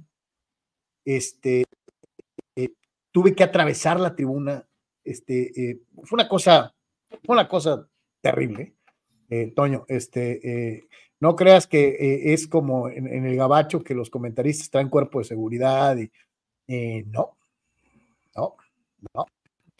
Dice, dice el buen Raúl Ibarra en León, la policía nos mandó a una emboscada, nos sacaron por un pasillo sin salida, donde alcancé a ver a su porra esperándonos y la montada nos bloqueaba salidas. Me rehusé a salir del estadio, así me salvé dice Raúl, en su propia experiencia. Hay que recordar, TJ Neri viaja muy seguido con el equipo eh, eh, a, diferentes plazas. No con el equipo, o sea, apoyando al equipo. Este, eh, Silvano Camarena dice, América tiene que aguantar el vendaval inicial por historia, local aprieta fuerte en los primeros minutos. Si el equipo visitante se, se desespera, ya valió. Carlos Tapia dice, América tiene una victoria en León desde el 2015 una sola victoria en León desde el 2015. Sí, o sea, el presente dice que no debe de haber complicaciones. Eduardo lo llevó a otro nivel diciendo que América debe ganar 3-0, 4-0 caminando, pero todos los números dicen que va a ser un juego que va a estar más duro de lo que el presente actual dice, ¿no?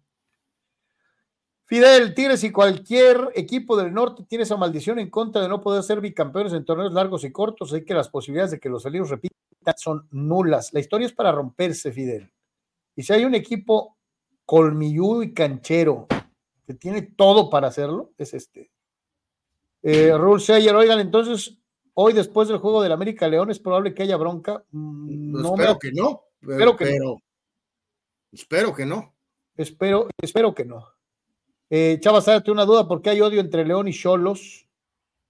No, mijo, pues es que, es que, pues es que, mira, León le ganó al Inter de Tijuana. Eh, gracias, a esa victoria, León dejó 10 años en segunda división. Y a ese, y a ese torneo, León calificó porque Tijuana prácticamente tiró el partido de la fecha 38.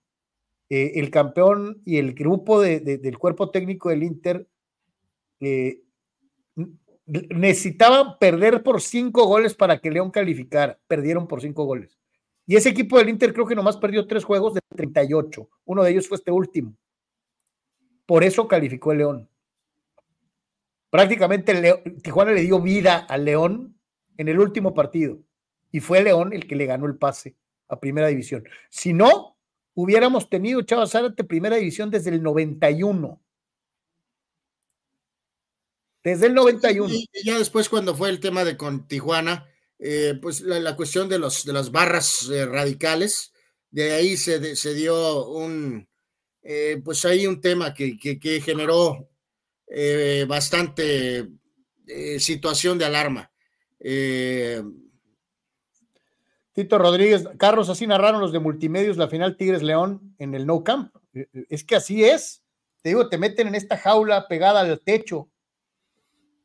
Este, Julio Aguilar, yo gracias a Dios, las dos experiencias en estadios foráneos, me lleva mi camiseta de Cholos al Azteca y, al azul, y no me fue mal, solo me gritaron perra en el azul, eh, pero sí me comentaron que me cuidara. Este, pues sí, es que no debería ser pecado ponerte una camiseta del equipo contrario. Ahora también te digo, no es propio del fútbol mexicano ni solamente de León.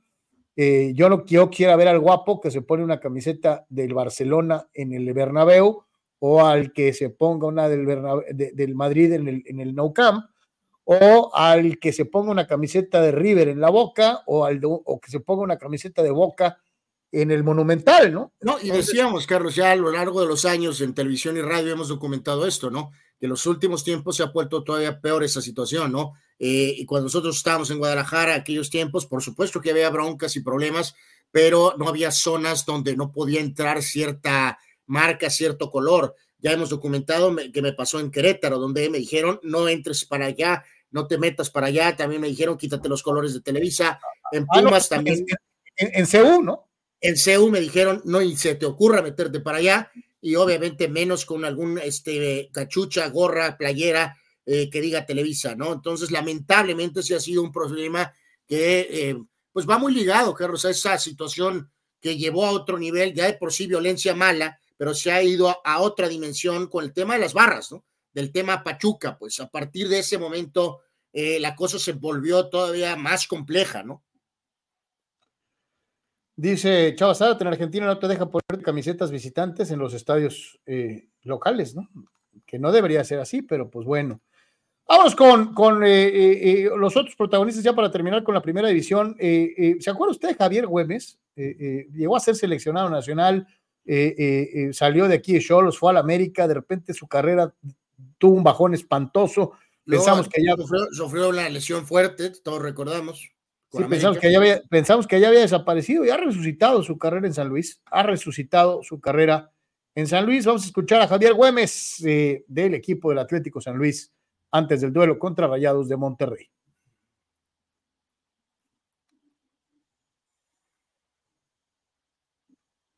Una ventaja sería muy, muy, muy favorable para nosotros y cerrar el partido allá. Entonces, de esa manera sería. No nos visualizamos de otra, sino yéndonos de aquí con, con, con, una muy buena exhibición, con ventaja en el marcador y cerrar ahí en Monterrey con un buen partido. Y lo más justo, pero es el formato.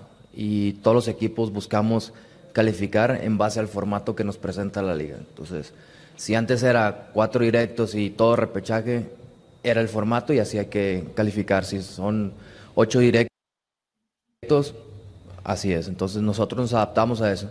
Yo siempre lo he dicho, San Luis busca estar en liguilla sí o sí, sea la manera que sea, sea directo, sea eh, recalificación, sea play-in, sea lo que sea. San Luis eh, ha estado siendo un constante en los últimos tres liguillas eh, en, en cuartos de final. Entonces, Creo que en base a eso, para nosotros y con lo hecho en este torneo, creo que es justo, ¿no? porque mayormente hicimos muy buen fútbol y, es una recompensa a, todo el trabajo de nosotros. Entonces, eh, tema formato, no sé si sea lo justo o no, pero pues es, es, es la manera. Y así tenía posibilidad de Mazatlán, Santos, León también. Entonces,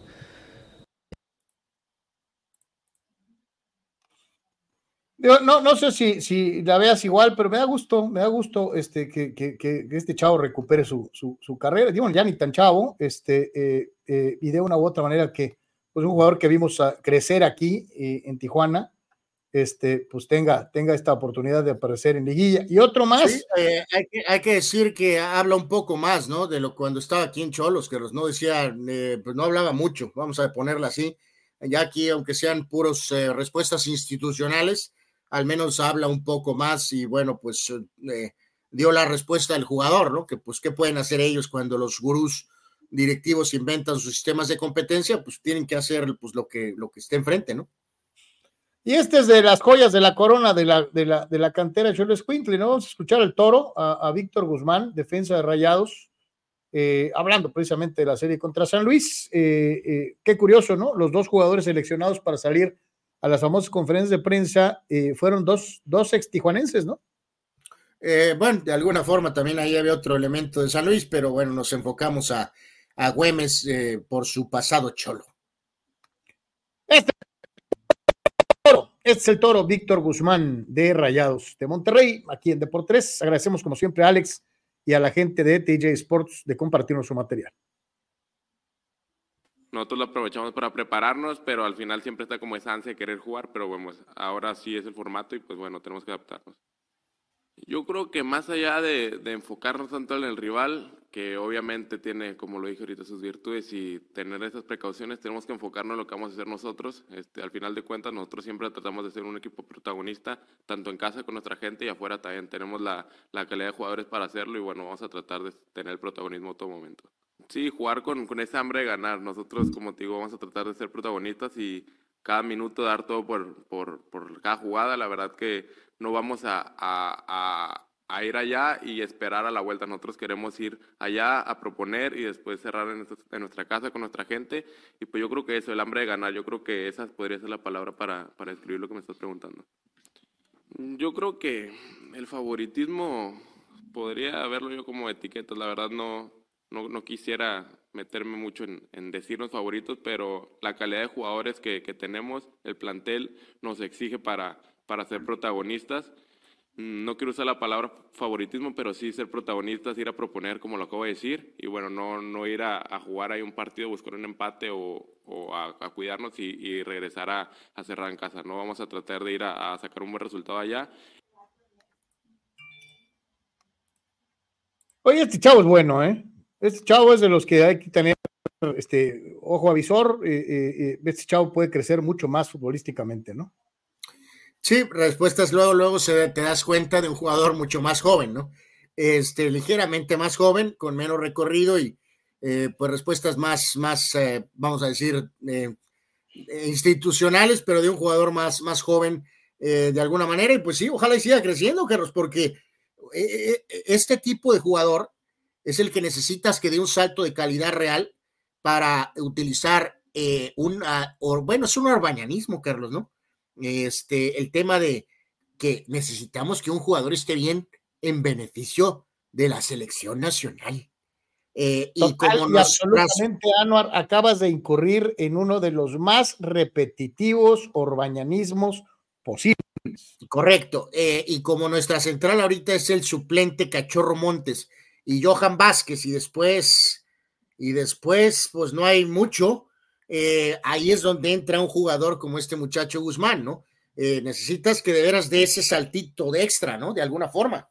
Y lo que es muy importante es que el proceso de, estar en un equipo con, con eh, seguimiento mediático, de que ya lo empiecen algunos a, a, a, mencionar como potencial candidato por una posible selección nacional, etcétera, que no se les vaya a subir a la cabeza, ¿no? Porque ahí se pierden muchos jugadores como es el caso de este que vamos a platicar a continuación, ¿no? Eh, que oye, te iba a decir, porque todas... si no, pues, oye, si no, Carlos, vamos hablando de Héctor Moreno otra vez. Ándale.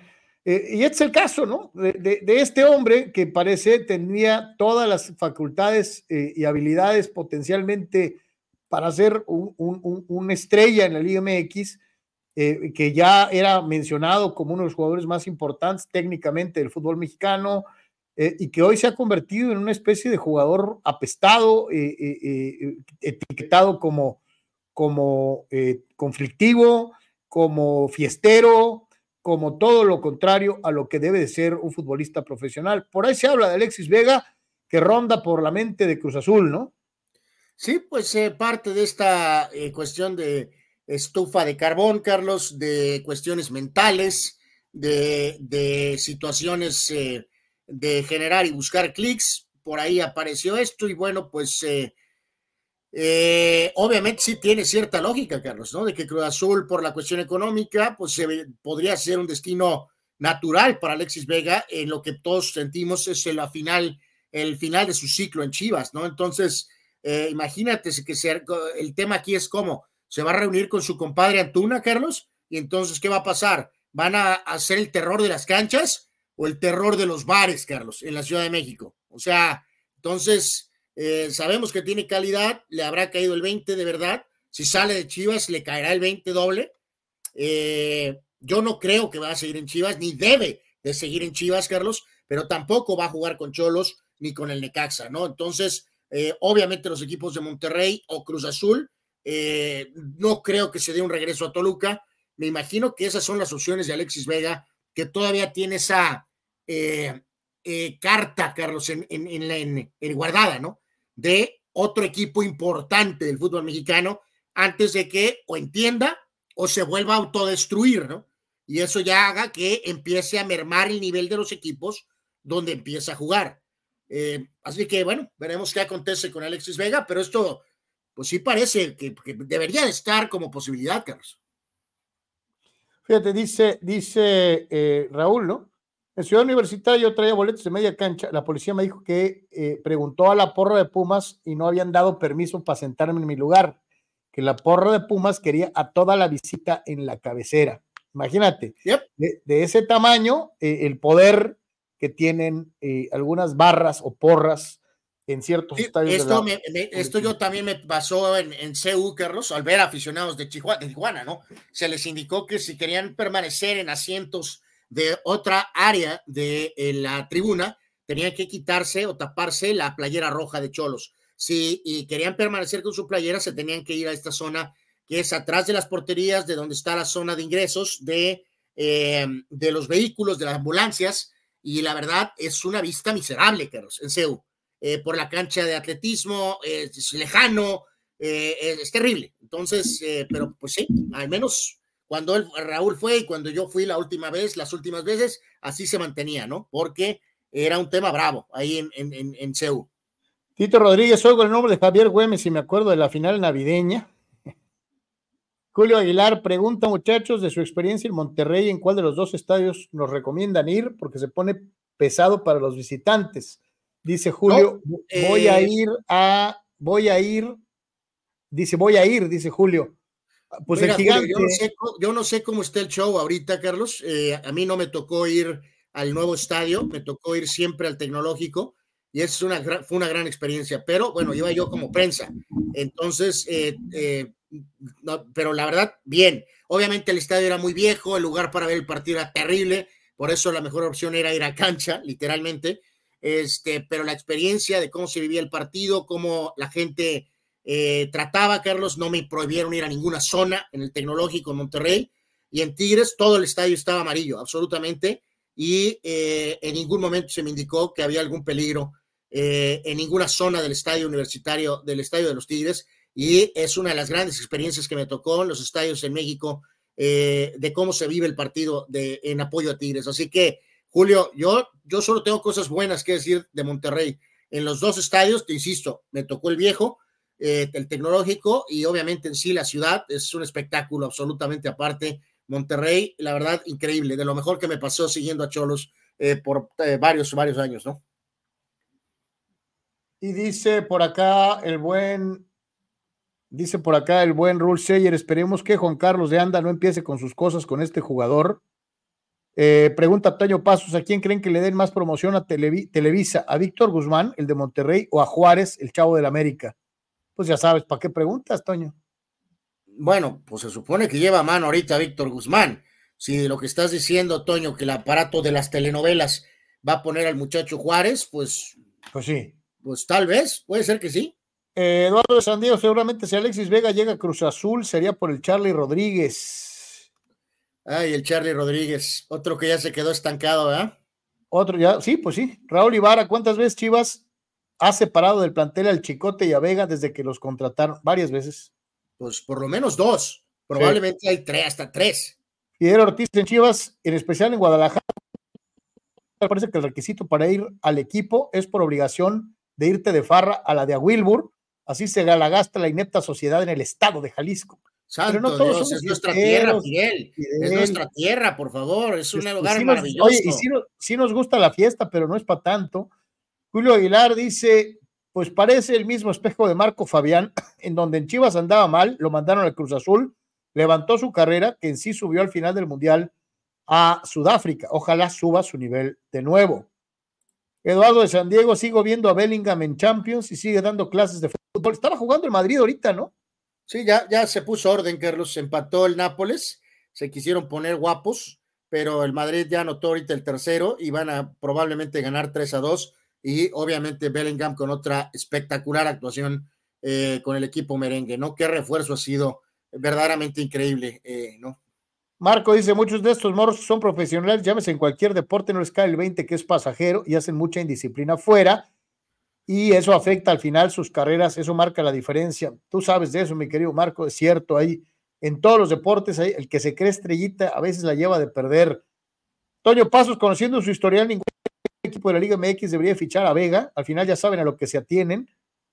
Tito Rodríguez ya sobra Vega. ¿Dónde está el depósito de cerveza? Cerca? Ya sabrá Vega dónde está el depósito de cerveza cercano a la Noria, en donde era cliente el Gulit Peña. Santo Dios. Eh, yo reitero, eh, va a haber una otra oportunidad para Vega aquí, ¿no? Ya sea en Cruz Azul o en alguno de los regios, eh, mi querido Tito. Va para va tu Sultana del Norte también puede ser, ¿no? Víctor, por lo menos Charles Rodríguez no tiene problemas de disciplina, a lo mejor de inconstancia y razón, Víctor, no de disciplina como Alexis. Tito Rodríguez, no me acuerdo cuando iba al volcán en los noventas o hoy en día que molestaran a nadie por traer camiseta visitante, dice Ricardo. No, eh, digo, no había una copiosa presencia chola en aquella vez que me, en las dos veces que me tocó, pero, pero, pero estaba todo amarillo, Carlos, absolutamente, y, y, no me tocó ver ningún tema de problema de, de nada. Oye, eh, lo que yo sí te digo, por ejemplo, en, en, en el viejo Jalisco y en, en el 3 de marzo, solamente había broncas en, en, el Atlas Chivas, en el UEG Tecos y en el León Chivas, eh, en donde eran partidos de alto riesgo. O sea, eh, eh, ni siquiera en el clásico. Este, el Atlas Chivas y el, y el, y el León Chivas. Y pues sí, Carlos, es... pero vuelvo a lo mismo. Sí cambió todo a partir de que quedó establecido el tema de la barra, ¿no? De las barras. Sí, las famosas barras. De las barras, ¿no? Eh, otro gol del Madrid, Carlos, a pase otro. de Bellingham, a pase de Bellingham, magistral pase, por cierto, en una gran jugada individual, y es este, creo que fue Joselo el que anotó el cuarto gol ahorita para que el Madrid esté por a, a punto de ganar 4 a 2 al Nápoles en el Bernabéu. Ahí está, ahí está el fútbol mexicano, suerte a sus equipos, que ganen los que tienen que ganar, eh, etcétera, etcétera. Vamos a ir a la pausa. Eh, todavía tenemos una hora más de Deportes, una hora y piquito, con otro montón de notas. Vamos a hablar de básquetbol, vamos a hablar de fútbol internacional, de fútbol americano, de muchas, muchas cosas más. No se vaya. Eh, volvemos rapidito aquí en Deportes.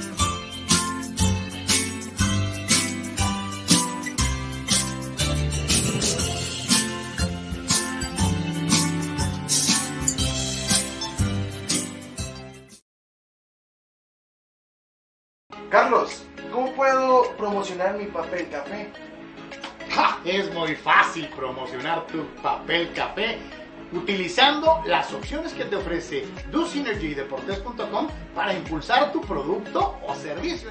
Puedes tener una sección fotográfica o de video, puedes tener un landing page o publicidad absolutamente efectiva en Google Ads y en Facebook Ads. Todo desde 299 dólares. Tu Synergy de por 3 te dan la mejor opción para impulsar tu producto. En todo momento. Este proyecto maravilloso, de verdad maravilloso. Y en cualquier lugar. La Secretaría de Seguridad. Klimbam. Diversión e información en un solo clic.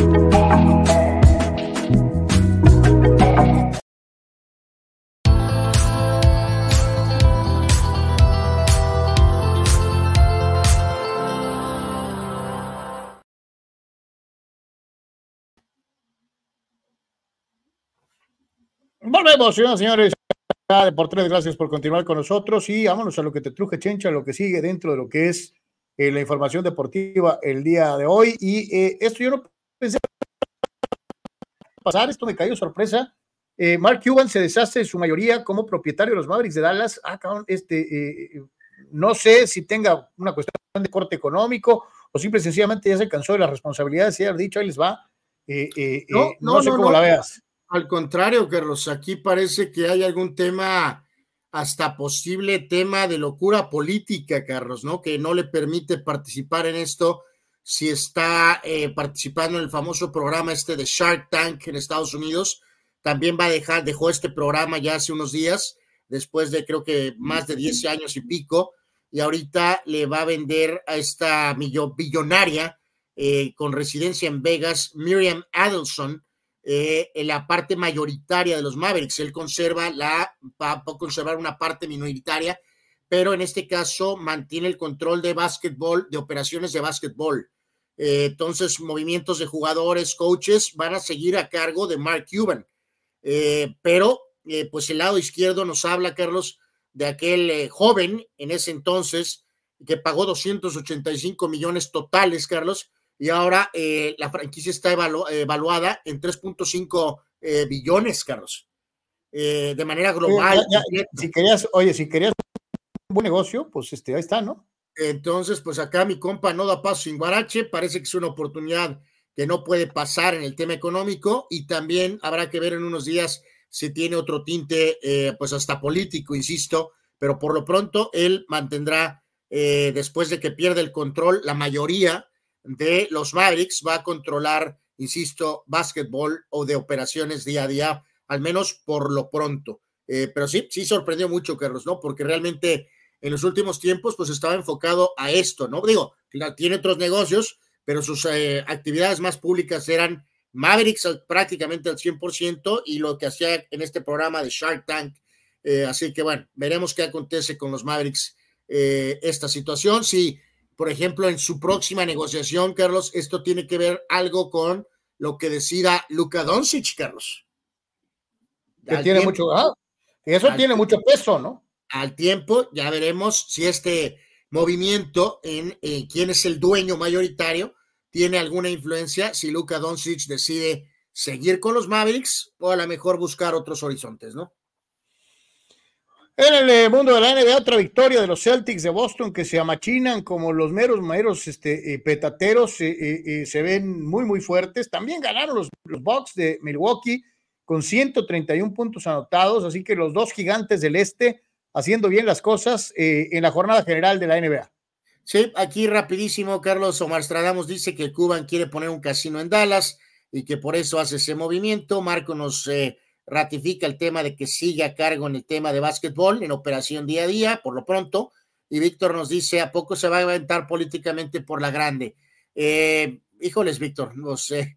Eh, hay muchos ahí que de dinero, Carlos, que creen que si Trump pudo, pues ellos pueden, pero híjoles, hay que aguantar metralla, pero a la cuádruple potencia, ¿no? Para poder eh, soñar, Carlos, con trascender en los temas políticos eh, en Estados Unidos, ¿no? A ver, a ver qué decide el señor Cuba, ¿no? Eh, fueron partidos estos internos, Carlos, del torneo interno famoso, que ya nos eh, se acerca a esta etapa final. hay gente que está elogiando esto, Carlos. yo, para mí, particularmente, no me gusta. no creo que hay un extra de atención. No me gustan los uniformes psicodélicos, ni tampoco el cambio de duelas. Pero, en fin, como dijo Güemes, pues esto es lo que deciden los gurús y pues no hay de otra. Y por lo pronto entonces en la jornada de ayer, eh, el caso particular de Cleveland ganándole a Atlanta, gran partido de Donovan Mitchell. Precisamente Dallas le causó, de hecho, un problema a Houston en este torneo interno con la victoria ayer de los Mavericks. Otro juego espectacular de Luka Doncic con 41. Minnesota le ganó a Oklahoma por 3. Triunfo de Milwaukee, en este caso ante Miami 131 a 124, Janis con 33 puntos y 10 rebotes. Por su parte, Brooklyn le ganó a Toronto, Bridges con 22 puntos, Boston le ganó a Chicago por paliza, Jalen Brown con 30. Victoria de último instante de los Kings de Sacramento sobre los Warriors. Eh, buen partido y la canasta eh, más importante de Malik Monk de Sacramento, el exjugador de los Lakers, y los Knicks le ganaron a los Charlotte Hornets con un juego monstruoso de Julius Randall, pero para bien, 25 puntos y 20 rebotes. Eh, Julius Randall, ¿dónde estaba esto cuando jugabas en los Lakers, compadre? Pero no, en, aquel entonces todavía no salía este, ¿no? Eh, totalmente, ¿no? Entonces, pues si gustas, Carlos, vemos cómo quedó entonces el tema para la etapa decisiva de este mentado torneo interno, supuestamente para generar eh, eh, atención. yo, yo, yo, yo, contigo, a mí no, ni, ni más ni menos, y también estoy de acuerdo totalmente contigo eh, los colores fosforilocos y las duelas pintadas así no me llaman la atención en lo más mínimo. Pues no, la verdad que no, Carlos, y ahorita pues vamos a hacer un tema toral, ¿no?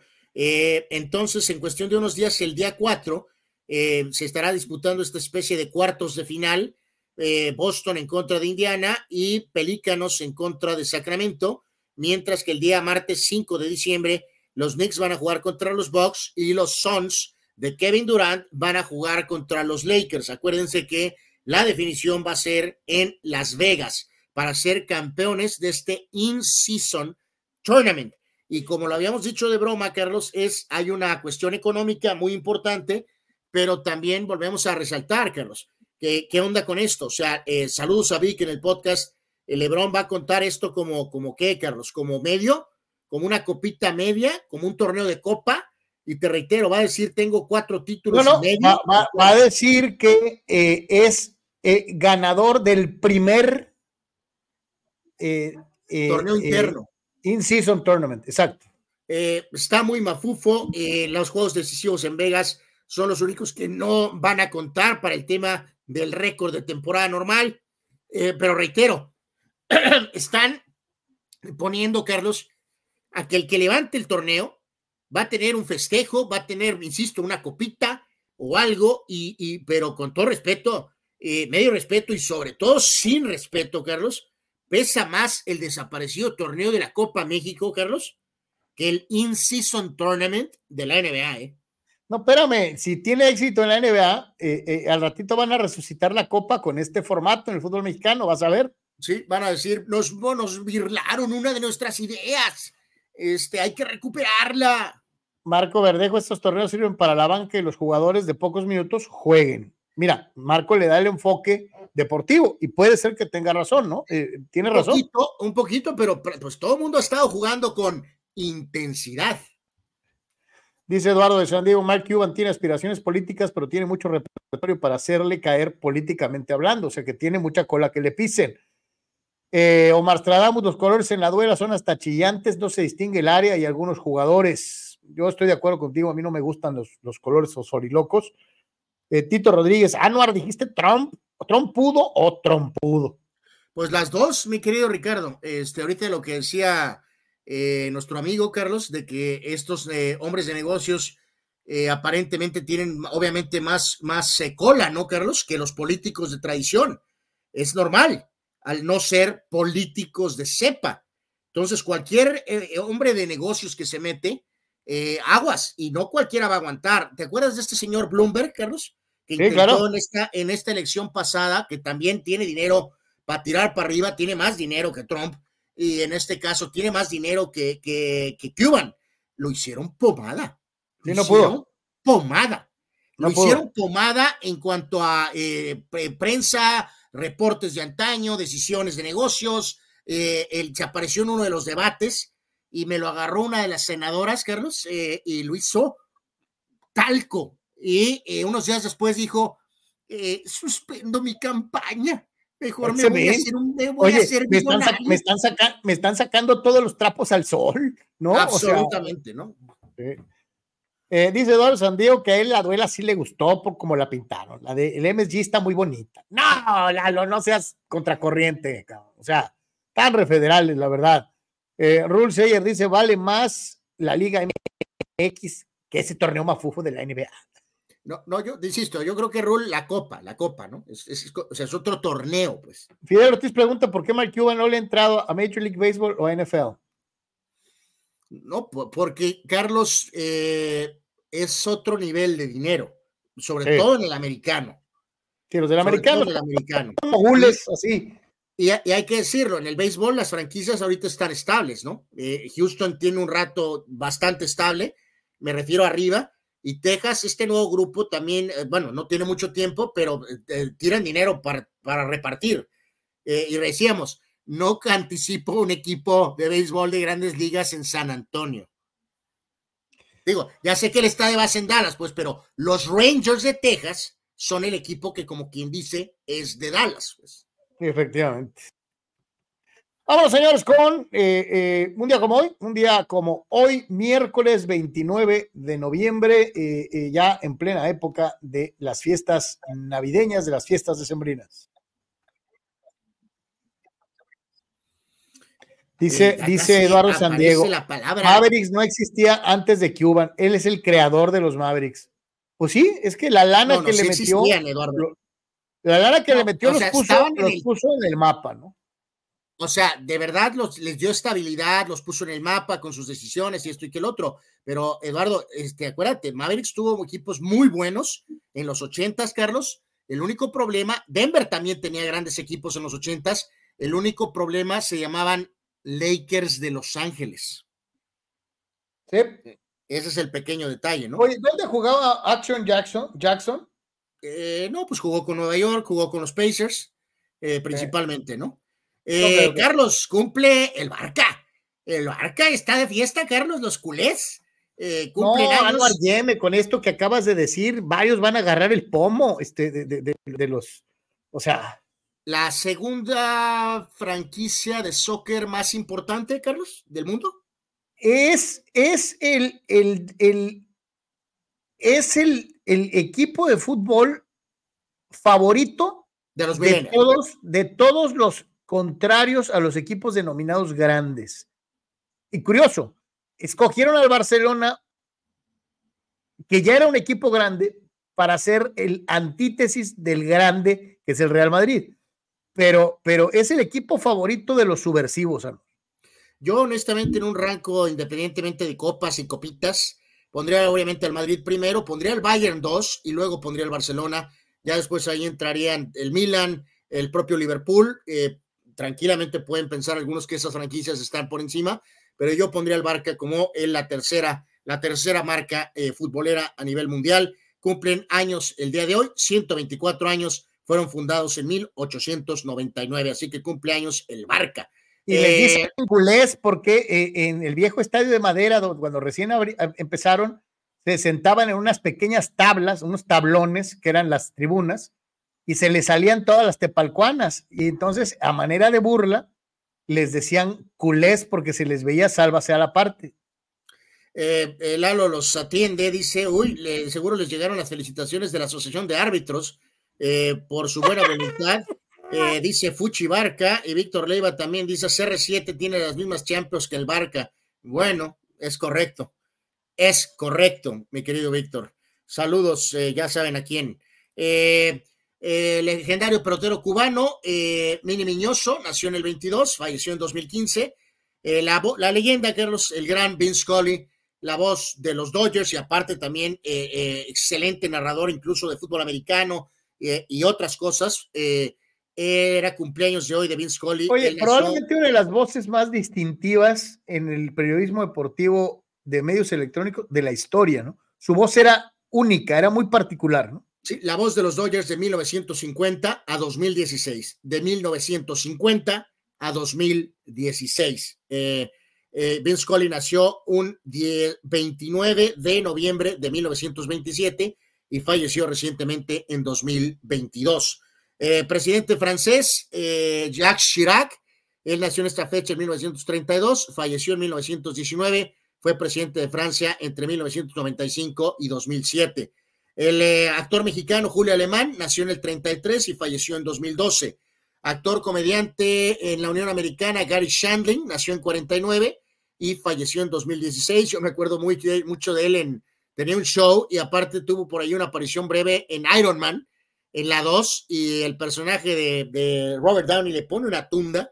Este, eh, Shandling la de político y eh, Tony Stark le ponía una repasada ahí, este, no de golpes, sino de, de conceptos, vamos a decirlo así, Eh, me acuerdo mucho de Gary Shandling en ese rol.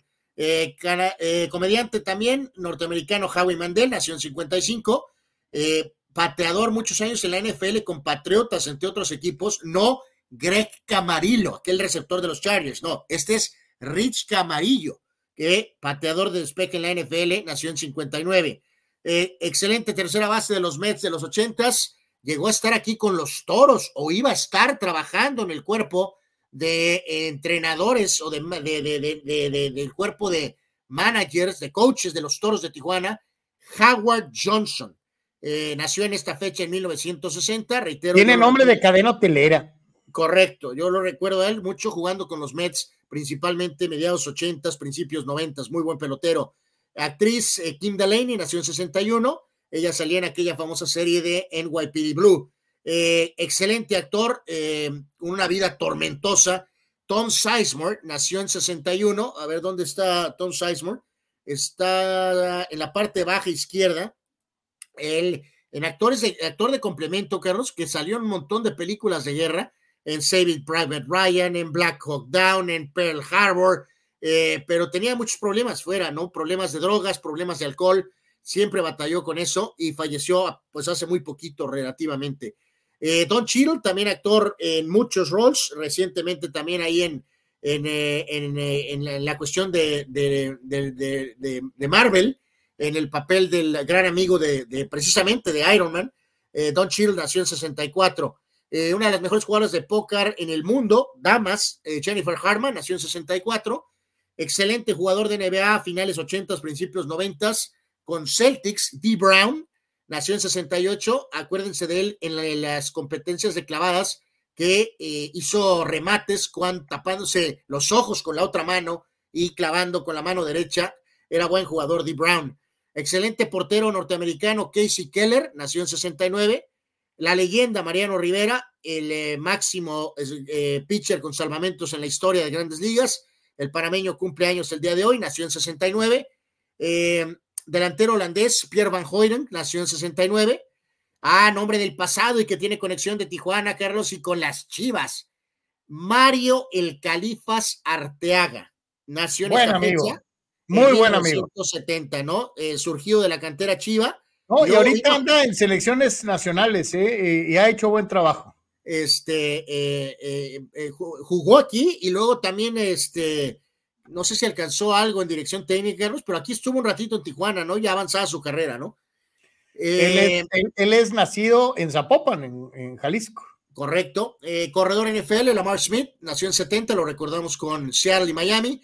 Eh, para mí la dama más guapa de Baywatch, y eso es decir mucho, en gusto se rompen géneros, Gina Lee Nolan, nació en 71, eh, si no se acuerdan de ella, pues chequenla. Eh, eh, este, pero hay muchas opciones de damas bellas en la época de Baywatch.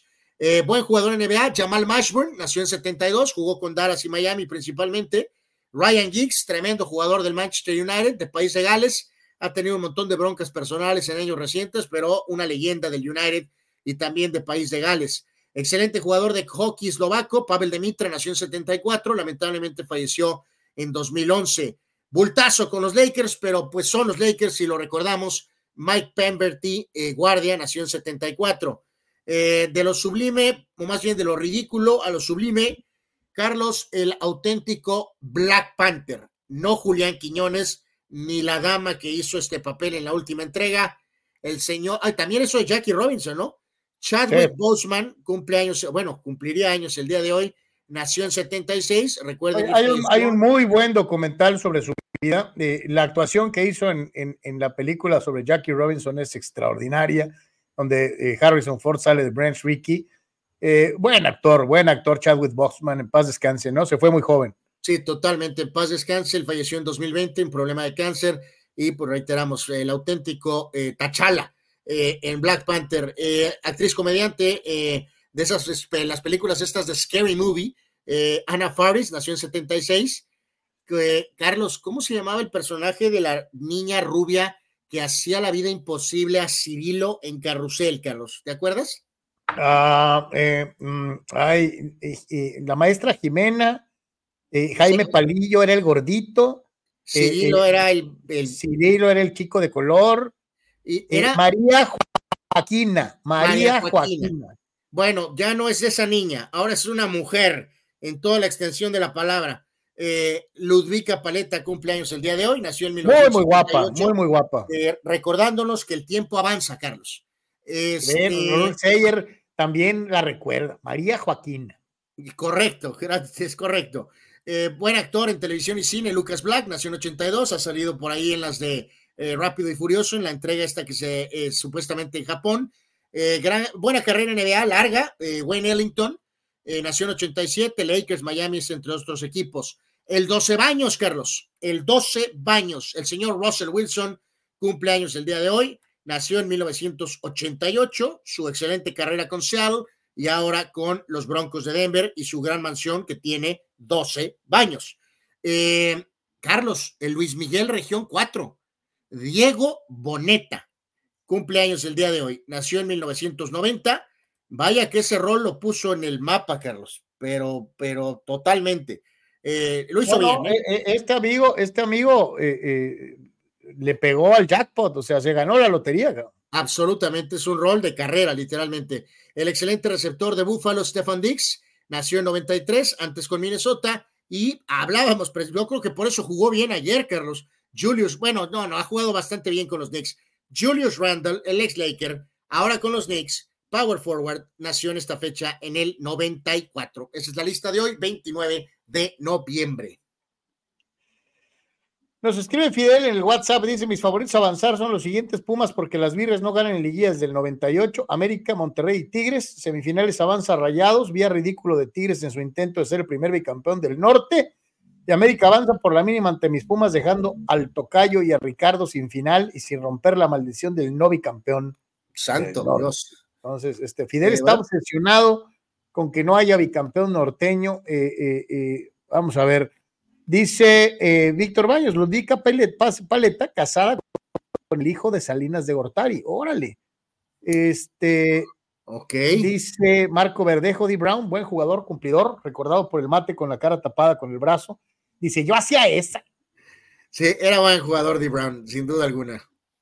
dice Luis, Luis Edgardo eh, dice excelente calidad narrativa la de don Mario Thomas, sí señor, desde luego, ahorita que se acordaba de Vince Scully, porque decía Vince, voz inconfundible, así como el gran Mario, un agasajo escuchar los juegos de Padres de San Diego y Águilas de Mexicali en los gloriosos 80, no, y además es un tipazo, don Mario, este, Álvaro y yo trabajamos con él y, fue una chulada, ¿no? Este, se portaba maravillosamente bien con los dos, este, se portó muy bien don Mario. Eh, Pero técnicamente tenía esa clara eh, pues ese estilo de, de, antaño, ¿no, Carlos? O sea, esa cadencia, esa pausa, esa calma. ¿Te, acuerdas este, cómo sacaba su, su, su, libreta para llevar el juego? Y traía como 8500 plumones de, diferentes colores, ¿no? Y cada color significaba algo, eh, eh, le ponía una Carlos, rayita. tú, tú, sacabas una hoja con tu pluma, Carlos. Exactamente, este, era una botana porque sí, sí, él era bien a mí me tocaba hacer las primeras tres entradas, luego entraba don Mario en la, cuarta, quinta y sexta, ya no era hacía, sexta, hacía séptima, octava y novena, este, en aquella época eh,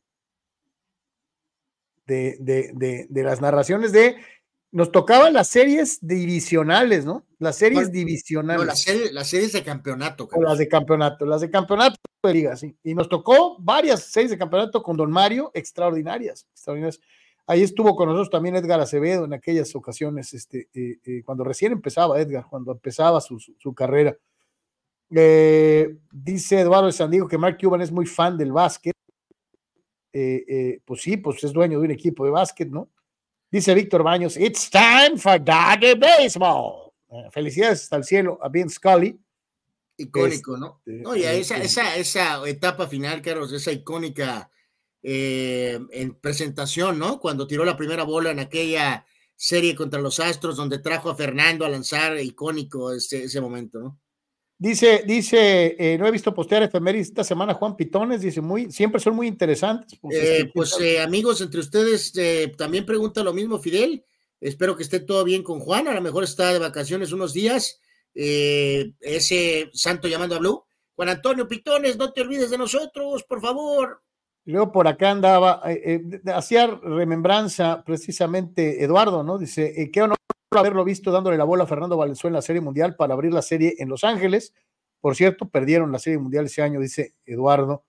Este, sí, que, que hace la faramaya de que se lesiona y, y, dice, necesito un zurdo, ¿no? No, primero, primero dijo, necesito un catcher y fue por Steve Jaeger. Y luego dijo, oh, me lesioné el manguito rotador, necesito un zurdo. Y salió Valenzuela y el estadio se cayó verdaderamente. Este, eh, eh, es una imagen muy, muy emotiva de Vince Scully con Fernando Valenzuela. En fin, bueno, pues ahí está. Vamos a eh, un recorrido por el balompié europeo y algunas de las estadísticas más importantes dentro de lo que se está generando al momento. Ah, Decíamos, ya estamos, ¿Tienes por ahí la de, la de fallecidos, Carlos? Ah, no la, no, a ver, déjame ver. Ah, ah, sí es cierto, nos faltó sucesos y decesos y ahorita nos vamos al recuento numérico del fútbol europeo y el fútbol mundial. Ahí está, sucesos y decesos, un día como hoy. Eh, correcto, sí, ahorita ya, ya para tener también ahorita en unos minutos eh, lo que pasó ya con los marcadores ya finales y definitivos de la, de la Champions, ¿no? Fallecimientos del día de hoy en la parte superior, el gran piloto de Fórmula 1, Graham Hill, que fue campeón en 62 y 68, falleció en esta fecha en 75, él es el papá de, este, de Damon Hill, ¿no? Y falleció lamentablemente en un accidente de aviación. Ayer antier mencionábamos a George Harrison, Carlos, pues hoy es eh, fecha de, eh, pues de aniversario de su fallecimiento. Él falleció el 29 de noviembre del 2001. Eh, uno, uno más que se fue por cáncer. Correcto, a los 58 años, lamentablemente, ¿no? Eh, ¿Se acuerdan de aquel jugador de Senegal que abrió el Mundial de 98? Eh, el famoso Papa Buba Diop. Eh, él, nació, él falleció en esta fecha hace tres años, un problema de, pues muy joven, fuerte, 42 años, y lamentablemente también falleció. y el pitcher Lamar Hoyt, que llegó a ganar el Zion en grandes ligas en 83 en la Liga ¿Es la famosa aceitera? No va. No, no, no, aquel era la Celtera Boyd, este es Hoyt, H-O-I-T. Eh, Lamar Hoyt falleció hace un par de años. En cuanto a eventos eh, de deportes, de cine, música, algo de general, en esta fecha, en 63, o sea, hace 60 años, el presidente en turno, Lyndon Johnson, eh, anunciaba la que iba a haber una comisión para investigar el asesinato del presidente Kennedy, la famosa comisión Warren, que entregó finalmente un reporte diciendo que Lee Harvey Oswald era el único asesino, lo cual es ridículo. Oye, un reporte guandajo en el que nadie cree. Oye, siempre se ha dicho, Carlos, ¿no? Que aparecieron por ahí eh, un par de nombres que Kennedy había corrido, Carlos. ¿Y cómo los pones en la comisión a, eh, que iba a este, investigar su asesinato, Carlos? Sí, sí, lamentable. ¿no? Nos acaba de correr. O sea, pero bueno, la política, ¿no? En todos lados. En esta fecha, en 69, salía el sencillo de los Beatles, Come Together, que por supuesto iría a primer lugar. Pues, ¿cuántos fueron a primer lugar? No tengo ni idea. Todas. Pues eh, todas, yo creo, ¿no? Eh, momento icónico para los Yankees, atravesando etapas complejas en los 70 pero esto sería un parte aguas. 1976 en esta fecha, Reginaldo Martínez Jackson firmaba con los Yankees. Contrato de cinco temporadas y a lo largo de esos cinco años ganarían par de series mundiales, incluso llegarían a una más que perderían precisamente también con los Dodgers. Le ganaron dos, perdieron una, así que Reggie Jackson creo que más que, eh, que claramente respondió, a pesar de que tuvo un paso ahí turbulento con Billy Martin y todo, creo que sus cinco años en Nueva York fueron muy, este, eh, muy importantes, ¿no? Eh, Joe Montana, Carlos, el segundo mariscal de campo de la historia. El mejor mariscal de campo de la historia, ah, te Ah, ok. En esta fecha, en 87, en ese momento establecía marca de pases completos en un partido, 22 en total. Eh, creo que esta marca ya, se, ya la pasaron. Eh, a ver si al ratito, si no mañana, tendremos el dato completo. 2010, la famosísima y gran cantante Adele ganaba eh, todos los premios ellos y por haber por su icónica canción de Rolling in the Deep. Eh, fue, ¿viste ahí en redes o algo? Creo que ayer o antier, Carlos, creo que hizo pedazos al, pato Bonnie o al, conejo Bonnie o Box Bonnie o no sé, creo, creo que pasó hace unos días, ¿no? Que la señora Adele salió a cantar esta canción a capela, Carlos. A capela. Como diciendo, este, pues ahí les va, ¿no? Eh, si quieren cantar, pues ahí les va, ¿no? Nada más, este, pocas palabras. Creo que, ella sí se puede dar esos lujos, ¿no? Como los otros que dependen de una máquina, ¿no? Sí, no como el Pato Bonnie, o no sé, me acuerdo cómo se llama ese Box Bonnie, o no sé. Este, 2015, Luis Hamilton con su tercer título como campeón de Fórmula 1, parece que fue hace 100 años. Eh, hablando de Copa Davis, Gran Bretaña con Andy Murray ganaba la Copa Davis, derrotando a Bélgica en esta fecha en 2015. 2016, hace poco lo mencionamos por el tema de cumpleaños, buen jugador de fútbol americano, pero acabó en desgracia total, 20 años de bote para el profundo de los empacadores de Green Bay, Darren Sharper, por una cuestión de violación. Hablando de temas del Me Too Movement, hace seis años, este famoso presentador del show de la NBC Today, Carlos, Matt Lauer, en, el, en la cúspide del momento Me Too Movement, pues me lo agarraron que la, daba la vuelta a la esquina, Carlos, sus eh, eh, conductas, vamos a llamar, indisciplinadas, Carlos, eh, y de ser la cara de ese show, Carlos, millonario contrato. Lo corrieron, así, fulminantemente. Eh, no se ha sabido nada de Matt Lauer. No se ha sabido nada de Matt Lauer en seis años, literalmente. Eh, y en 2021, uno de los balones de oro polémicos del Mesías del fútbol ganaba balón de oro. Eh, este debió de ser para Lewandowski, absolutamente. Pero bueno, se lo dieron al Mesías, Carlos.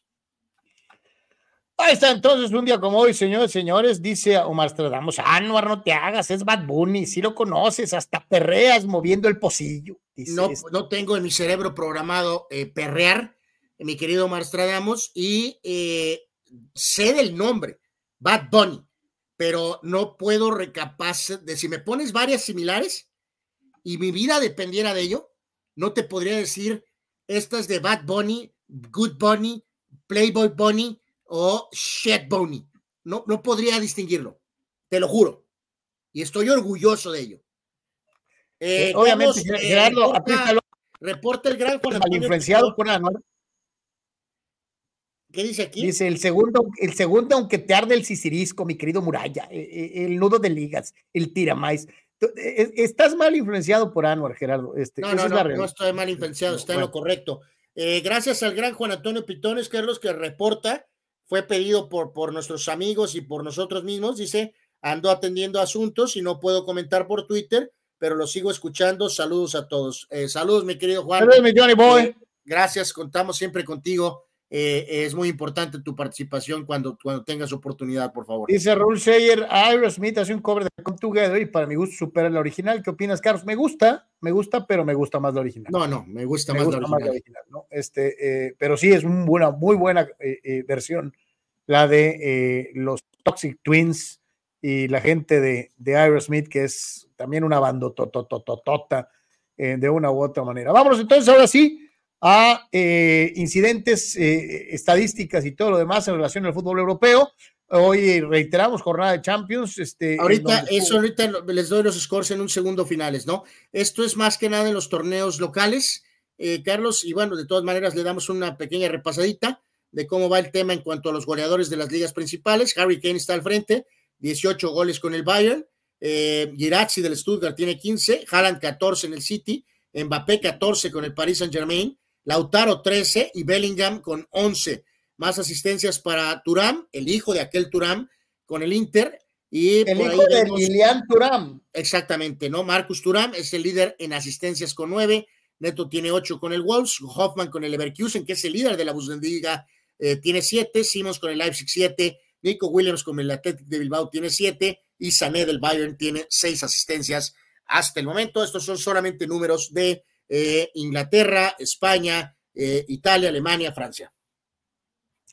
Y si a esto le añadimos, pues otras de las series de resultados y cuestiones estadísticas, siempre será importante estar al pendiente porque reiteramos, y lo decíamos al principio, el estar pendientes de las estadísticas nos permite conocer realmente cómo están algunos jugadores y algunos equipos, ¿no? A ver, aquí esta ofrece eh, tres perspectivas, Carlos. Del lado izquierdo, el, el Cholo, el Cholo, es el técnico con más años dirigiendo en la Champions y va de seguir, porque acuérdense que acaba de renovar, ¿no? 11 años dirigiendo como managers de equipos en Champions League, ¿no? Después Guardiola y curiosamente Sergio Conceição con el Porto es el tercero, ¿no? Pero el Cholo, el Cholo eterno del Atlético, el más eh, eh, amplio en cuanto a manager. Ah, no, tantito más y ya, ya, va a ser parte dueño el Cholo ahí. ¿eh? ¿eh? dos finales y no pudo ganar el torneo porque pues se topó con el monstruo blanco que es el Real Madrid. Eh, Carlos, ¿con quién te quedas, amigos? ¿Con quién se quedan? ¿Samuel Eto'o o Didier Drogba? Ahí están los números un poquito totales. Más juegos de To, 426 goles, menos juegos para Drogba, 363 goles totales. Eto con Camerún, 118 apariciones. Eh, Drogba tuvo 106 con Costa de Marfil. Eh, parejos en trofeos totales. Yo, siempre he sido etoísta, Anuar. Yo me voy a ir con Samuel Eto. No, yo me voy con Drogba, Carlos. Eh, creo que mi antipatía culé me impide poder dar un juicio correcto aquí. me quedo con Drogba. Eto en la lista negra, absolutamente. Acuérdense que él, él tuvo pasado previo en el Madrid, antes de que fue a Mallorca y luego al Barca y nos hizo pomada. Eh, así que eh, no lo puedo ver bien, sinceramente. Y del lado derecho, ahorita con el tema de, Bellingham, Carlos, que, recientemente ganó este premio de, Golden Boy eh, Winners, y vemos por ahí la lista de jugadores y quienes sí han podido ser leyendas o grandes jugadores. pasaron por ahí ganando en épocas, en las últimas dos décadas, Van der Vaart, Rooney, Messi, Fábregas, eh, El Kun, eh, Alexander Pato, Mario Goetze, Isco, Pogba, Raheem Sterling, el propio Mbappé, Matías Delight, Joao Félix, Erling Haaland, Pedri, Gaby y ahora el último es Bellingham. Eh, creo que el jugador, mm, ay Dios, pues ¿qué será? Pues el más petardo es probablemente Anderson de Brasil. Eh, yo, pues sí, hoy platícame algo, algo interesante que ha hecho ah, Anderson. Ah, eh, que los más débiles son Anderson de Brasil en 2008, Sánchez en 2016 de Portugal y Marcial. Marcial Sox. Marcial Sox. Ahí está en el Manchester United ahorita. Son los tres. Los otros fueron todos jugadores importantes, titulares, con contribución, y algunos son figuras estratosféricas, ¿no? Auténticamente. Así que Bellingham, Bellingham parte de esta lista de eh, jugadores que han ganado ese premio del Golden Boy, ¿no? Tito 691 tiene un extraordinario gusto musical, dice Adele, Bad Bunny. ¿De qué hablan? Yo solamente escucho Alchemy. Bien hecho, mi querido Tito 691. Como siempre, eres una figura destacada de este show. Gracias, gracias. Santo Dios. Eh, eh, dice Gerardo Atlista López, yo solo conozco a Bug Bunny y al conejo Trix, no tengo referencia del tal conejo malo. Rulseyer nos eh, da este apunte cultural. La Real Academia de la Lengua Española hace unos días validó finalmente las palabras perreo, crack, etcétera, etcétera. Pues este, también las malas costumbres se hacen reglas, mi querido Rul. Este, ¿qué le vamos a hacer? Eduardo de San Diego, por cierto, Luis Suárez metió más de 100 goles en el Ajax antes de que llegara a Liverpool. ¿Cuántos lleva el Chaquito? Eh, no, no, no, la rompió en los dos lados, Carlos. en el Ajax y obviamente en Liverpool también este, correcto. O sea, eh, pero bueno, Luis Suárez está en otro nivel, ¿no? O sea, hay que buscar a lo mejor, mi querido Lalo, otros comparativos, ¿no? O sea, Suárez, Suárez está, está cañón, ¿no? Es, de los, es, de los, pez pesados, ¿no? Es, es, lista de, pero de arriba arriba. O sea, está, Luis Suárez está con, por ejemplo, con Benzema, Carlos. O sea, eh, no, no, no está en Messi y Cristiano, pero están en la que sigue. Absolutamente. Arturo Carrillo se va como yo con Samuel Eto'o. Y, no me, y, me sorprende Chava Zárate, en donde demuestra su gusto por otro jugador que no son estos dos africanos, ¿no? George Weah se come, se come a esos dos bultos, dice. Además fue balón de oro, hablando de Weah. Eh, ¿quién, nos dice esto, Carlos? Eh, Chava Zárate. Eh, por supuesto, como siempre, casi siempre en desacuerdo con Chava Zárate. Evidentemente, sí, legendario jugador de Liberia. George Weah, Carlos, que está presidente, acabó, ¿no? De Liberia. Sí. Este, Yo particularmente me quedo con Eto o con Drogba, ¿eh? Sorry. Sí, yo también me quedo con Eto encima de Wea, pero riéndome, ¿no? Eduardo de San Diego, Eto, Eto un crack, Anuar, tienes razón, no, debe, no nos debe varias, mejor Drogba. Eh, no, sí, ¿Te totalmente. Fijas, ¿Te fijas tu mala influencia, Anuar Yeme? ¿Te fijas tu mala influencia completamente equipista? Este, eh, eh, no haces que Eduardo deje un, un, una opinión balanceada para irte, irse con tu, su opinión merenguista por tu culpa. Carlos, el padrino de ser radical, o sea, tú no tienes autoridad moral futbolera para demandar balance, Carlos. por Dios, si 99.43% de tus comentarios son hechos con la tripa, Carlos. Claro que no. Gerardo Atlista López, Giovanni Dos Santos pudo ser Golden Boy, pero ganó Anderson. Eh, santo Dios. Eh, pues, ok. Y ya llegó, ya llegó. Hoy León le atasca dos a las huelas y de Benedetti para que amarre. Chucho Pemar llega tarde y empujando. Saludos, Chucho. Carlos, le quiero recomendar a nuestro gran amigo Chucho Pemar que tenga unas aspirinitas ahí a un lado, Carlos. Eh, capaz que lame, eh, hace de las suyas y, Pemar se va a enojar mucho, Carlos. Eh, no, no, mira, ya estoy esperando. Normalmente así sucede. Gol del América e inmediatamente me llega en el Messenger mensaje de Pemar. Era fuera de lugar. Y dices, güey, era penal. No, de todas maneras era fuera de lugar. o sea, Chucho, Serenidad hoy, por favor. Serenidad. Oscar Fierro, Anuar, como siempre, opinando con el riñón. Súbete a la mesa, Anuar, súbete a la mesa. Eh, no puedo, mi querido Oscar, porque por el peso la mesa se procedería a destruirse. Este, pero te lo digo y tú lo sabes, mi querido Oscar, cuando el tema blanco está en juego, imposible. Dice Héctor Lara, el Napoli Sox, igual que el Donadie de Mahomes, arriba las águilas, las de América y las de Filadelfia, dice Héctor Lara, que agarra a todas las aguilitas del mundo. Eduardo Sandiego le un delantero al Real Madrid. ¿Cómo falla José Lu? Dios santo, dice Eduardo. Eh, pues sí, pues ya sabemos eh, a quién se está buscando, ¿no? Eh, ya sabemos a quién se está buscando. Y Gerardo Atlista López dice: ¡No! Gritará el buen Orbañán. Eh, es interesante punto. Hay que nivel, hay que, si anota León, Carlos, hay que juzgar bien el orgastrómetro o algo así. No, fíjate, no sé si te has fijado en eso, pero normalmente Raúl machín los goles del América. ¿eh? ok, bueno, pues este, hay que estar pendientes este de de qué tan alto va el la fiera.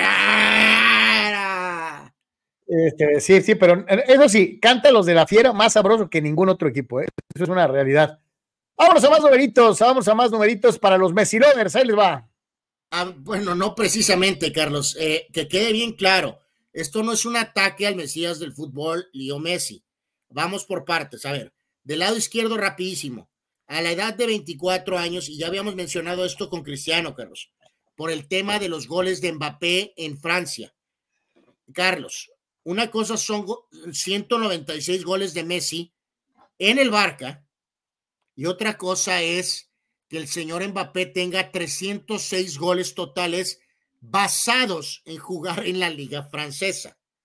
Entonces, lo dijimos. Eh, los goles anotados en la liga española van en el doble, Anor, que los de la liga francesa. Absolutamente. Ya habíamos tenido una comparación de estas con Cristiano y a ver si es cierto que el famoso Mbappé cuando cambie de equipo, si es que cambia de equipo, a ver cuando entre en ese momento de 25, 26, 28, 29, 30 años y sobre todo cuando tenga 30, 31, 32 y 33 años, a ver si mete los goles que metieron Messi y Cristiano Ronaldo. Entonces, calma con estos números, ¿no? Y en el caso específico de los tantos después de 30 años, Cristiano tiene 401 y el Mesías del fútbol tiene 313. Ya sé que ganó el Mundial, no es necesario recordarlo, pero de lo importante aquí señalar, Carlos, es después de los 30 años, por eso mencionaba ahorita el tema de Mbappé, la durabilidad, la durabilidad, Carlos, que tenían este, las dos leyendas, ¿no? Después de 30 años, Cristiano 400 goles, es increíble. Igual con Messi, 313 goles después de 30 años es increíble. Sí, sí, es, es, algo de verdaderamente destacar y, y, y, regresar una vez más esta situación de Mbappé, que pues sí, la rompe y 300 goles no son enchiladas. Hay quienes no los meten en toda su vida, eh, pero sí a ese nivel, a ese nivel, no podemos dejar de decir que es en la liga francesa, ¿no? Y ya sé que algunos me van a decir, es que se están contradiciendo, porque aplauden los goles que anota Chaquito en la liga holandesa y demeritan los goles que anota Mbappé en la liga francesa. El Chaquito no está al nivel de Mbappé. Entonces, a Mbappé es un jugador al que le tienes que exigir más, porque Mbappé está en la liga de los gigantes, en los grandes, en los de, los jugadores campeones del mundo. No así Santiago Jiménez. Entonces, aquí explicamos esta situación, porque luego van a decir que eh, eh, defendemos, nos envolvemos en la bandera para defender al Chaquito por jugar en la liga holandesa y le pegamos a Mbappé por jugar en la liga francesa. No es por eso, es que el nivel de Mbappé da para exigirle que estuviera jugando en una liga de mucho mayor envergadura, de mayor importancia.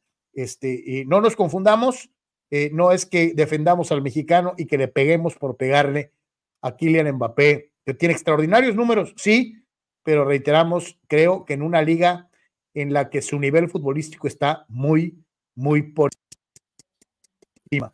Ayer empezamos platicando un poquito acerca de esto, de la situación de los grandes ganadores eh, de partidos en eh, el tenis internacional, los mejores tenistas en cuanto a partidos ganados. Veíamos el primer lugar de Jimmy Connors y obviamente el triunvirato, Federer, Nadal, Djokovic, eh, inmediatamente atrás venía Pete Sampras y varios extraordinarios tenistas. Y ayer, durante la presentación de la nota de manera individual, yo escribía una especie de mini entrada o editorial en la que hablaba, obviamente, de lo difícil que es tal vez establecer un parámetro general en, en el tenis en concreto para encontrar al mejor, porque también puedes decir cuántas semanas consecutivas estuviste en primero lugar, en el número uno del mundo, cuántos majors ganaste, cuántos ATPs Masters 1000 jugaste y cuántos ganaste. Eh, eh, en fin, o sea, hay un montón de formas de tratar de encontrar eh, al mejor tenista de la historia. y aquí tenemos otras. Antes de, ver, antes de, ver, a los otros, Carlos, te voy a agregar en la parte superior izquierda. Está quienes han estado más semanas al frente de la clasificación del ATP como número uno. También ese récord le corresponde a Novak Djokovic, Carlos. 401 semanas, luego están Federer, Sampras, Lendl y luego está Connors con 268. Entonces, en el caso de Djokovic, es primero en semanas totales como número uno del mundo, primero en majors y tercero en partidos ganados, Carlos. Creo que eso lo hace el mejor tenista de la historia, Carlos. Eh, en algunas estadísticas sí, pero vuelvo a insistir, no todos son las estadísticas. Santo Dios. Ah, eh, este, hay otros ah, factores a tomar en cuenta. No, eh, ninguno, de hecho no hay ninguno, que el único que tú tienes para decir que conoces el mejor es porque ganó más partidos. Yo ya te indiqué que Djokovic es tercero en este rubro, es primero en majors y primero en semanas ATP, 401 contra 100, 268 de Connors. Gracias, Carlos en una época en donde no juegas tanto, en una época en donde no tienes tanta competencia eh, y en una época en donde se premia mucho los torneos mayores y se dan muy pocos puntos en los torneos abajo de la serie Masters 1000. Eh, antes, para ser primer lugar, tenías que jugar un montón de torneos y mantenerte en las primeras fechas, eh, en el primer lugar por semanas, requería que estuvieras jugando constantemente. Esto no pasa hoy en día. Pero bueno, este, ahí está. y decías, eh, la lista complementaria de ganadores de partidos. Sí, nos, ayer fue hasta el 30, hasta el lugar 30, y aquí literalmente se van hasta el 100, eh, totalmente, ¿no? Entonces, eh, hay algunos elementos que tienen cierta sorpresa, hay algunos que están obviamente un poco más arriba, de alguna manera. no, no hay ningún mexicano, Carlos. Eh, no, no, obvio que no, no, eh, lo mencionábamos. Si nos fuéramos tal vez a la lista de, de, doblistas, a lo mejor aparecería Raúl Ramírez, pero eh, esto es para jugadores de singles. Destacamos a, Guillermo ah, Vilas. no, espérame, espérame, espérame, Carlos, ya estoy ceguetas, estoy, estoy ciego. con todo respeto, y respeto y también con respeto y sin respeto y mucho respeto. No, Raúl sí está, Carlos. Eh, perdónenme, pero es que no veo sin lentes. Raúl está en el lugar 43, Carlos. Sí, oye, eh, eh, Raúl Ramírez es top 50 de la historia, Anuar. Sí, no, perdón, una disculpa, la edad, la falta de visión sin lentes. Don Raúl Ramírez está en esta lista en el puesto 43 con 546 partidos ganados de singles. Y, que hay que destacar esto, ¿no? Eh, Raúl es top 50 de partidos ganados en singles y probablemente sea top 10 en partidos ganados en dobles, lo cual habla de qué tan completo era Raúl Ramírez, ¿no? Hay algunos nombres así famosos, tiene más ganados que Vitas Gerolaitas, que Andrés Gómez de Ecuador, que Brad Gilbert de Estados Unidos, que Jim Courier de Estados Unidos, eh, eh, por mencionar algunos, ¿no?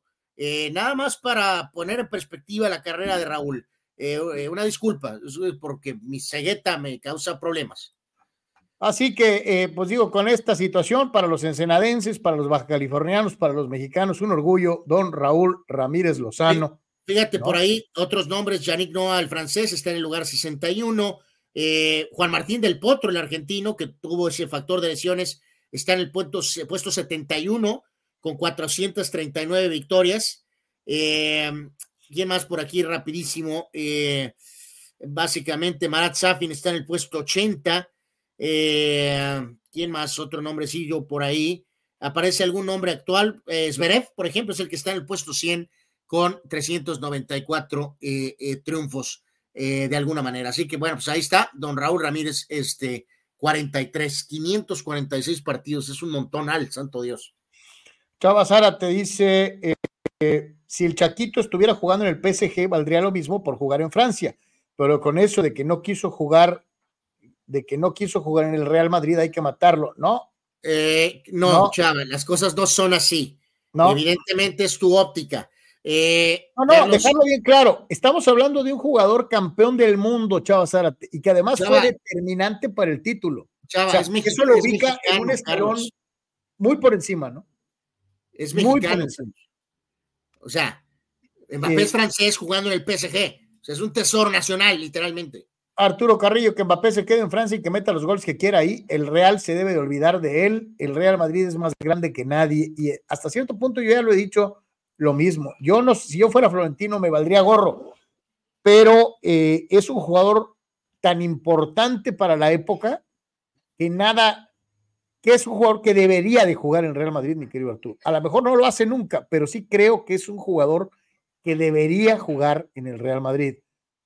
Eh, dice, dice Víctor Baños, sería muy interesante ver los números de Lebron y de Brady después de los 30 años viendo el rendimiento que tiene Cristiano. A ver, eh, eh rapidísimo el otro, Carlos. ¿Cómo decía? Sería interesante ver los números de LeBron y de Brady pasados los 30 años. No, no, no, pues son, increíbles, Víctor. Pues son increíbles. Pues cuántos Super Bowls ganó después de los 30 Brady. Y LeBron ve el, tipo de juego individual que está teniendo, ¿no? Híjole, noticia, dice Chava Zárate, que espero que sea, sea, sea real. Eh, no, ahorita, eh, ahorita, ahorita vamos, eh, no, no, no, a ver, no, no sé si la palabra quebró es un poco ruda, Carlos, pero sí, ahorita, ahorita, después de esta nota ya vamos a dar los marcadores de la Champions, y sí, le pasó un poquito de todo hoy en su participación contra Sevilla, donde salió lesionado. Víctor Baño, Raúl Ramírez debe estar en un top 10 histórico de dobles, si es lo que yo mencionaba. Gracias a las insistencias de Marco Domínguez se hizo justicia y a nuestra ciudad deportiva le pusieron el nombre de Raúl Ramírez. Es que, eh, Víctor, creo que a Raúl no se le ha dado el lugar a nivel nacional que debe tener. Este, esto debería ser a nivel nacional.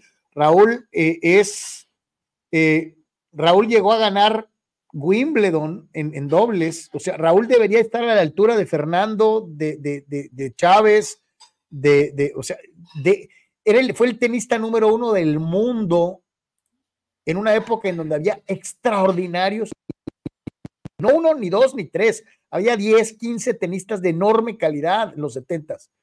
Entonces, mi querido Víctor, este, sí, yo creo que no se le ha hecho justicia a Raúl en la medida que lo merece. esa es una realidad. Eh, Omar Stradamos dice, ah, no, te salvaste de un hinchamiento por lo de Raúl. Sí, totalmente de acuerdo. Este, yo tenía otros números en mi cerebro, pero alcancé a, tratar de evitar el hinchamiento, correcto. Eh, Anuar, vamos a, las dos entrevistas de lucha libre, pero antes vamos a ir a, la última pausa comercial de hoy y este, regresamos con Canek, regresamos con Dos Caras eh, y muchas cosas más aquí en Deportes. Eh, y, después de lo de la lucha, pues damos lo de la, lo de la Champions, ¿no? Y ya vamos a enfilar rumbo al, al final. Hacemos pausa, no se vaya, volvemos.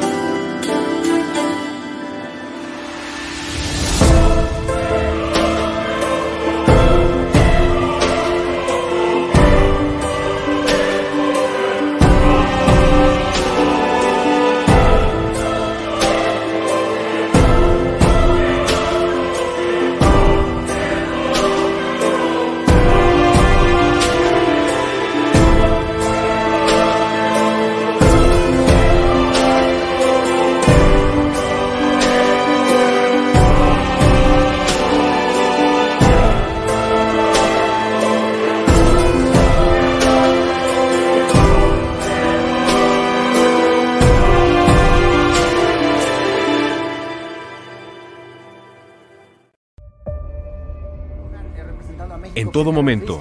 Este proyecto maravilloso, de verdad maravilloso. Y en cualquier lugar. La Secretaría de Seguridad. Klimbam. Diversión e información en un solo clic. Carlos, ¿cómo puedo promocionar mi papel café? Es muy fácil promocionar tu papel café utilizando las opciones que te ofrece DoSynergyDeportes.com para impulsar tu producto o servicio. Puedes tener una sección fotográfica o de video, puedes tener un landing page o publicidad absolutamente efectiva en Google Ads y en Facebook Ads. Todo desde 299 dólares. DoSynergy te da la mejor opción para impulsar tu producto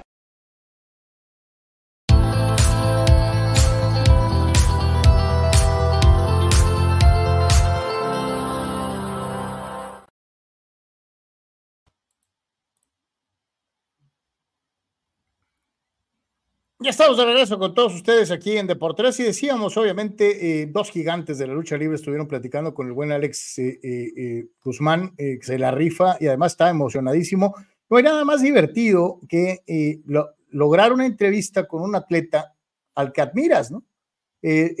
porque no es lo mismo preguntar o preguntarle a alguien que te vale gorro a preguntarle a alguien que realmente te llama la atención y, eso es, y eso es lo, que, lo que hizo el buen Alex Guzmán y, obviamente le agradecemos mucho a él y a TJ Sports por eh, eh, darnos este material.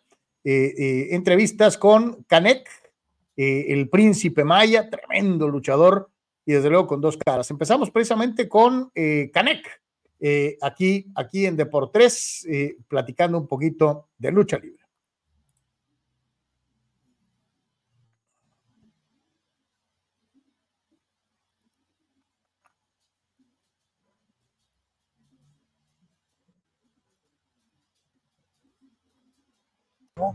Pero yo creo que las verdaderas leyendas eh, son los que se han ido, son los compañeros que se han ido, que trascendieron, pero pues el público, a lo mejor yo soy el más, malo de los luchadores, pero el público me situó en un lugar preferente y yo traté de darle a esa preferencia que me dio todo lo que traigo, todo lo que entrego y pues ese es el, la, la siembra que hice para la cosecha que se está recibiendo.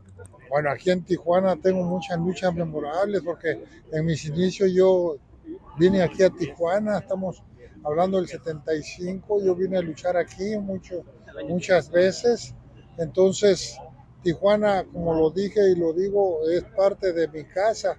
¿Por qué? Porque por acá comencé. Hubo una época en que usted le tocó recibir a varios grandes lindas o luchadores internacionales como Hulk Hogan, levantar a del Gigante. ¿Qué porque no cualquiera, ¿qué recuerdos tiene de eso? Bueno, recuerdos tengo muchos, mano. Levantar a André el Gigante me costó cuatro operaciones en las rodillas. Se me reventaron los tendones cruzados internos y este y pues sí, se rompieron los huesos porque en ese momento, a la hora que lo levanté, sentí que tronó todas las rodillas, se tronaron las rodillas, pero está uno tan caliente con la adrenalina, y el público de pie que no te das cuenta de, las cosas. Me dicen los médicos que ya no iba a volver a caminar, que no iba a volver a, a luchar. Entonces, este, me dice, no, pues ya olvídate. Le digo, no, pues ¿cómo crees, hombre? Si yo soy deportista. Así dicen todo, dice, pero no. Al final de cuentas, él también dio una, una este, conferencia cuando llegué yo y me dijo que ahí tenía eh, las fotos, las radiografías mías con unos médicos. Ven esta radiografía, ven esto otra esto otra. Y ya le dije, bueno, ¿de qué se trata? Y ya dice este, el doctor, bueno, ya vieron. Dice, no, pues es que ya no se vuelve a caminar. Dice, pues es el Señor. Y le digo, doctor, debemos dar las gracias. No, le damos las gracias a ti, dice, porque nos diste una lección de vida. Gente más jóvenes quedan mal, dice. Y tú, pues, afortunadamente, quedaste bien. Le digo, pero pues yo he sido un deportista completo, eh, pues dedicado al deporte totalmente, olvidándome de las situaciones de, de pues, los vicios, adicciones. Entonces, muchas veces no se cree, pero pues aquí está la muestra y gracias a Dios volví a caminar y aquí ando. Que yo entrené al Murder Ground, al cibernético, al mismo doctor Weiner entrenó conmigo y, se le ayuda a mucha gente, a muchos compañeros, que si yo le veo cualidades, los ayudo, ¿por qué no? Así lo vieron en mí, hubo mucha gente que creyó en mí, como la familia Alvarado, la Chadito Cruz y, y toda la familia, por ejemplo, el Saico es mi sobrino, pues político, pero es mi sobrino, o por educación me dicen tío, entonces porque yo vi crecer a sus papás, estuve con ellos y pues afortunadamente si hubo gente que me ayudara a mí, pues yo por qué no voy a hacer lo mismo, porque ese es el camino que me enseñaron. Un tipazo, Canek, eh, eh, y esa revelación que hace en esta entrevista con Alex Guzmán, en donde señala que, eh, el, hecho de levantar en vilo a, André el Gigante le ocasionó una severa lesión en las piernas, que lo llevó casi al hospital y casi casi a no caminar, es algo que muchos no sabíamos, ¿no? Este, la verdad es de llamar la atención. Este, lo que, y lo que él dice, ¿no? En la calentura, ¿no? Te vale, ¿no? Pero las consecuencias. Sí, después. vienen después, ¿no? Entonces, eh, eh, sí, tremendo. Uno de los luchadores más técnicos que haya visto en mi vida. O sea, extraordinario, verdaderamente, eh, el gran Canek, de una u otra manera. Dice Gerardo Atlista López, ¿no? La importancia de una vida sana y sin vicios. Y tiene toda la razón del mundo. Este, dice el buen Arturo Carrillo Trasqueño, Príncipe Maya Canek, el potosino Dos Caras, hermano de Mil Máscaras y papá de Alberto del Río, dos de los mejores luchadores de México, totalmente de acuerdo. Eh, y aquí le presentamos ahora a Dos Caras, a Dos Caras, eh, eh, que también platicó con Alex Guzmán y con la gente de TJ Sports y que le presentamos con mucho gusto aquí, aquí en Deportes. este es Dos Caras en el día de hoy que yo tuve al empezar como luchador profesional en el 70, 71, 72, en el área de la Ciudad de México y sus alrededores. Mi primera gira nacional realmente yo la tuve para estos rumbos. Yo debuté en la ciudad de aquí cerca que es, eh, es el Mexicali, en San Luis Colorado, y después bajamos a Tijuana, una de las plazas más importantes de la República Mexicana para mí siempre ha sido Tijuana, ¿verdad? Tijuana, Baja California, que es un, mis respetos para todos esos empresarios porque el traerlos de la Ciudad de México y pagar este, pasajes y pagar hospedajes y pagar este, sueldos, pues no es fácil, entonces se juegan su dinero los empresarios. A la lucha libre, los grandes éxitos que tuvo precisamente con grandísimas entradas por toda la República Mexicana, y pues ni se digan, el torneo de cuatro caminos llegaban los, mejores luchadores extranjeros de todo el mundo, como en ninguna época, como en ningún, como ninguna otra empresa lo hizo. El empresario de la época del torneo de cuatro caminos en la Ciudad de México trajo a Andrés el Gigante, a Hulk Hogan, Abdullah the Butcher, a Tiger Jetsin, a Fujinami, a Sakaguchi, a muchísimos luchadores conocidos mundialmente, que los, los, traían para enfrentarse contra, como tú dices, contra el señor Príncipe Mario Canek, con un servidor dos caras, con el Mil Máscaras y también con el Perro Gallo, con el Villano Tercero, con todos los compañeros de esa época. ¿Qué siente usted de que su hijo es el único luchador nacido en México que ha, puede decir que triunfó en la WWE, la empresa más importante a nivel mundial? Pues bueno, eh, primero que nada, yo como padre de familia, lo que les obligué primero que terminaran una carrera. Mis hijos son profesionistas, tienen una carrera extra, aparte de la lucha libre. Se quisieron dedicar a mi profesión, los dos que tengo como hombres.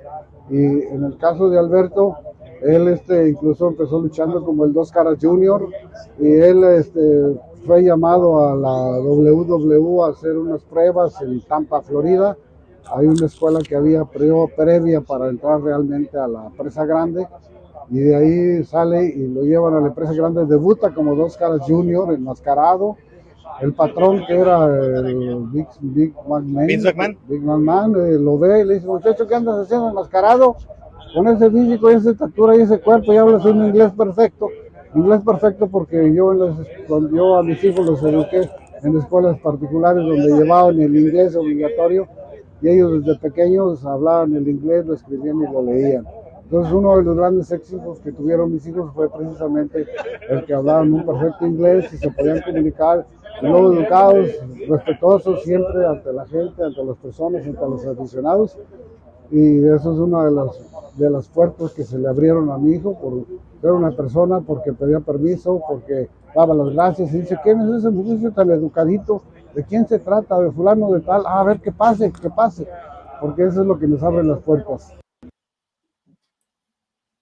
Y destacable también la actitud de dos caras, ¿no? Que habla de la educación de los padres a los hijos y de lo importante que es ser amable eh, eh, para eh, obtener éxito en la vida.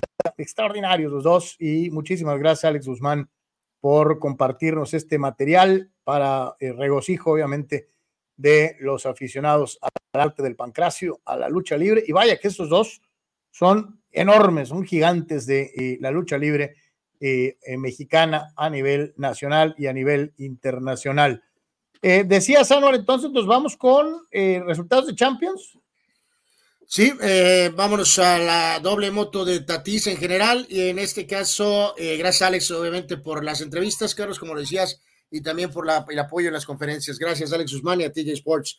Eh, en cuanto al tema de la, eh, de la UEFA Champions League, la jornada del, eh, del, día de hoy, y en este caso en particular con la siguiente panorama de, de, cómo están los, los resultados y en este caso las, las posiciones, ¿no? vamos con, primero que nada, lo que pasó dentro del grupo A, el eh, Bayern en 0 eh, a 0 con el Copenhague de Dinamarca. Mientras tanto, otro partido terrible para el eh, United, apenas 3 a 3, Carlos, en contra del Galatasaray de Turquía. Después de cinco jornadas, de cinco fechas, por lo tanto, en este grupo A, el Bayern tiene 13, el Copenhague 5, el Galatasaray 5 y el Manchester United 4, Carlos. Vamos, pueden calificar, pueden calificar en la última ronda, pero ahorita que el United con cinco juegos disputados esté cuarto, es absolutamente increíble con el arrogante técnico Eric Ten Hag. Eh, entró al grupo B, el Arsenal hoy entrenó e hizo pomada al Lens francés, 6 a 0. Eh, goles de Havers, de Gabriel Jesús, de Saca, de Martinelli, de Odegaard y de Jorginho. El Arsenal desplumó al pobre Lens y por su parte en el mencionado encuentro entre el Sevilla y el PSV Eindhoven, en el Ramón Sánchez Pizjuán, gana el PSV tres tantos contra dos. En este compromiso, reafirmar, Carlos, eh, la aventura que tuvo el Chucky Lozano eh, en este partido.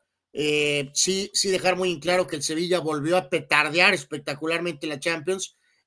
van a tratar de buscar encaminar a la mejor para su anual intento de ganar la Europa League, porque simplemente en la Champions son una auténtica y verdadera nulidad, ¿no? En el caso particular de Chucky, entonces reiteramos, eh, eh, salió al minuto 44, sufrió por ahí una amonestación y eh, el Chucky entonces sale lesionado. Veremos la magnitud de esta lesión para, el, para Lozano. Sin embargo, su equipo sí obtuvo la victoria. Reiteramos, lo amonestaron al 32. no va a jugar el último encuentro ante el Arsenal. según hasta se encaró un poco con Ramos, Carlos tuvo un tiro a portería y reitero, se fue lesionado al minuto 43 el Chucky Lozano. Eh, por lo tanto, el Arsenal 12 puntos, PSV 8, Lens 5 y Sevilla 2. Miserable el Sevilla, miserable, auténticamente. Eh, el Real Madrid finalmente le ganó al Nápoles, como lo platicábamos, 4 a 2. Goles de Rodrigo, Bellingham, del Chaval Paz y de José Lu, para que el Madrid entonces eh, de esta manera esté en primer lugar con 15 puntos. El Nápoles quedó segundo y en el otro partido de este grupo el eh, Braga y el Unión Berlín empataron a uno, duelo entre portugueses y alemanes. Reitero, Madrid 15, Nápoles 7, Braga 4 y el Unión Berlín 2. En el grupo D, en cuanto a lo que fue la, jornada de hoy, eh, en específico, la Real Sociedad de San Sebastián empató a cero con el Salzburg austriaco y por su parte el Benfica le empató a tres con el Inter el Benfica iba ganando 3 a 0 este juego y al final empataron a tres tantos. Real Sociedad 11, Inter 11, Salzburgo 4 y el Benfica a terrible torneo, un miserable punto para el Benfica. Así que esa es la jornada de la Champions del día de hoy. Dice por acá eh, Omar Stradamos, el United iba ganando le iba ganando al Galatasaray 2-0, luego iban ganando 3-1 y les empataron al 71, ¿no? O sea, eh, se dejaron empatar eh, de manera lamentable para ellos. Eduardo de San Diego, un dato me acabo de enterar, resulta que el Birmingham cuando eh, dice, cuando cede al Bellingham, al Dortmund de 14 años, retiró su número que usaba de canterano para que nadie lo pudiera usar, dice, cosas de crack, ¿no? pues sí, sí, ahora sí que Silvano, por ahí cuando se le ve la pinta. Eh, Silvano eh, dice: ¿A qué horas juega el Vaca Topola mañana? Este, eh, santo Dios. Ya nos puso a, tripear acá. Este, a, ver, aquí, ahorita estoy checando, santo Dios. Este, a, las, Carlos, ah, qué bueno que nos recordó, ¿eh? Gracias, porque ya saben que el floppy nos falla. 9.45 de la mañana, Carlos el Vaca Topola enfrenta al West Ham United del Machín Álvarez, Carlos. Anuar, ¿y, crees que le pongan una madrina al pobre Vaca Topola? Eh, no, de hecho no creo. Supongo que estará interesante el juego. A ver cómo va todo mañana. Y ya se los habíamos anticipado.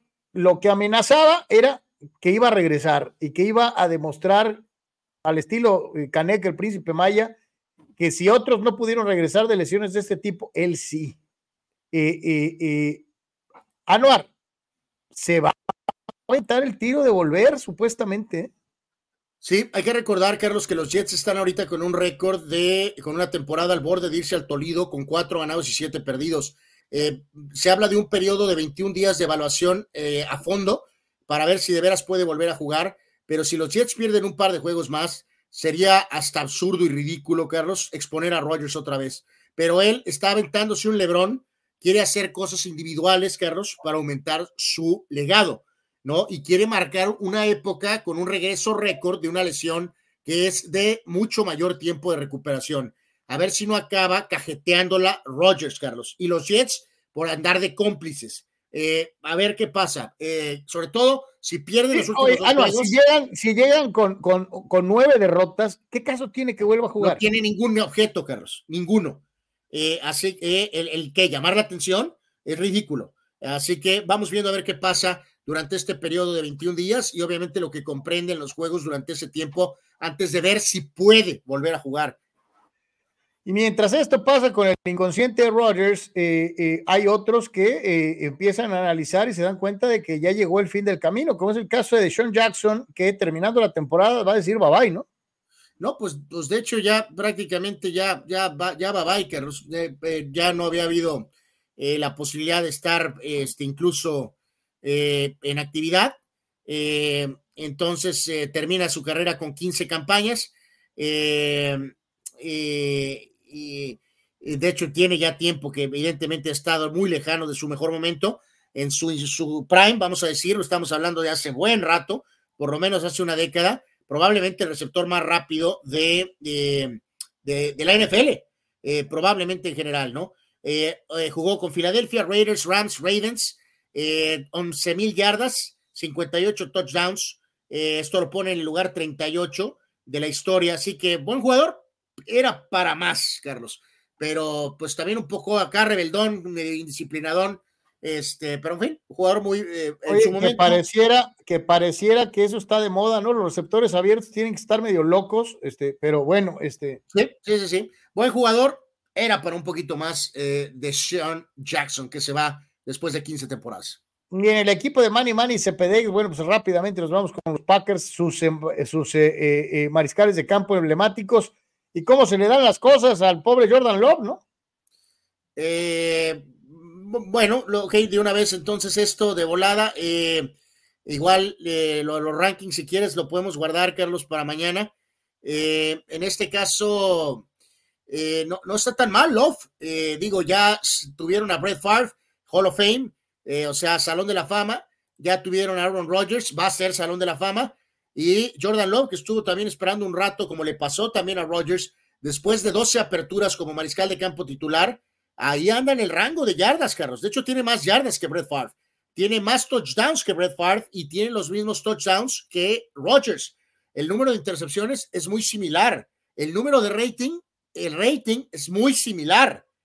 Eh, y el récord es el mismo de Rodgers, 5 y 7. Favre estaba 8 y 4 después de 12 aperturas. Así que, bueno, eh, los últimos partidos. Pues a mí será el sereno. A mí, si tú me preguntas quién es el chido, yo me quedo con el general por todos lados. ¿eh? Espérate, por eso, lleva 12 juegos de titular, Carlos. O sea, eh, lo, que estoy, lo, que estoy, diciendo es que si de veras los Packers se avientan la tercia de corebacks Hall of Fame, wow, ¿no? Hay que recordar, Far solo ganó un título y Rogers también, solo uno. Víctor Baños dice cómo le dio dolores de cabeza a los Cowboys en su prime. Yo creo que se refiere a Jackson. Eh, pregunta eh, eh, Atlista López: ¿será, sería Chucky Lozano? ¿Sería que Chucky Lozano no está para el Arsenal, un Manchester United, un equipo no top, pero de segundo o tercera línea? No, pues que los que mencionas son de primera línea, tanto el Arsenal como el United. Pues son equipos con enorme historia y con eh, no sé si ahorita estaría para esos equipos, Gerardo. Sí, no, aunque tiene 28 años, Carlos, pero eh, si hubiera sido un jugador absolutamente titular en el título del Nápoles, la dinámica sería diferente. Pero como fue un jugador eh, que aportó, pero de un, rol de suplente principalmente, ahora ya vimos, no hubo de otra más que probablemente venir, regresar al PCB. Yo creo que ahorita después de esto va a venir al MLS o va a ir a Arabia, Carlos, Lozano. Sí, totalmente de acuerdo. Y eso que está joven, tiene, tiene, 28 años, pero para dar el salto a alguno de estos equipos, no, creo que... o sea, ir más para arriba, yo creo que ya no, ¿eh? Yo creo que ya no. Vamos a la Liga Mexicana del Pacífico General con los resultados eh, al momento dentro de lo que está sucediendo en el béisbol invernal de nuestro país. Y vamos a cerrar con grandes ligas y con la nominación de los regresos del año, Comeback of the Year, eh, tanto en la americana como en la nacional. Sí, eh, marcadores en la Liga del Pacífico, segunda vuelta, Mexicali le ganó a Guasave 5 a 1. Los charros, los charros, yo con la presencia de Benjamín Gil, eh, le tundieron en Abojoa 12 carreras a 2. Eh, Mochis a Mazatlán, dos carreras a 1. Eh, Sultanes le ganó 6 a 5 a Obregón y triunfo de Hermosillo, 8 carreras a 2 en contra de los tomateros de Culiacán en el clásico de la Liga Mexicana del Pacífico. De esta manera, entonces, reitero, segunda vuelta apenas y en este sentido, ahorita está Mazatlán al frente, eh, pero empatado con Yaquis y con Naranjeros. Hasta el momento, Mexicali, dos ganados y dos perdidos en la segunda vuelta. Dice Gerardo Atlista López, Aaron Hazard Rogers, nobody. Eh, eh, su historia sucks.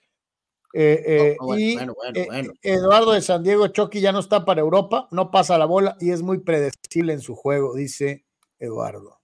Eh, pues Sí, lo han acusado mucho que de ser, de ser muy lángaro, e- eso es cierto. ¿eh?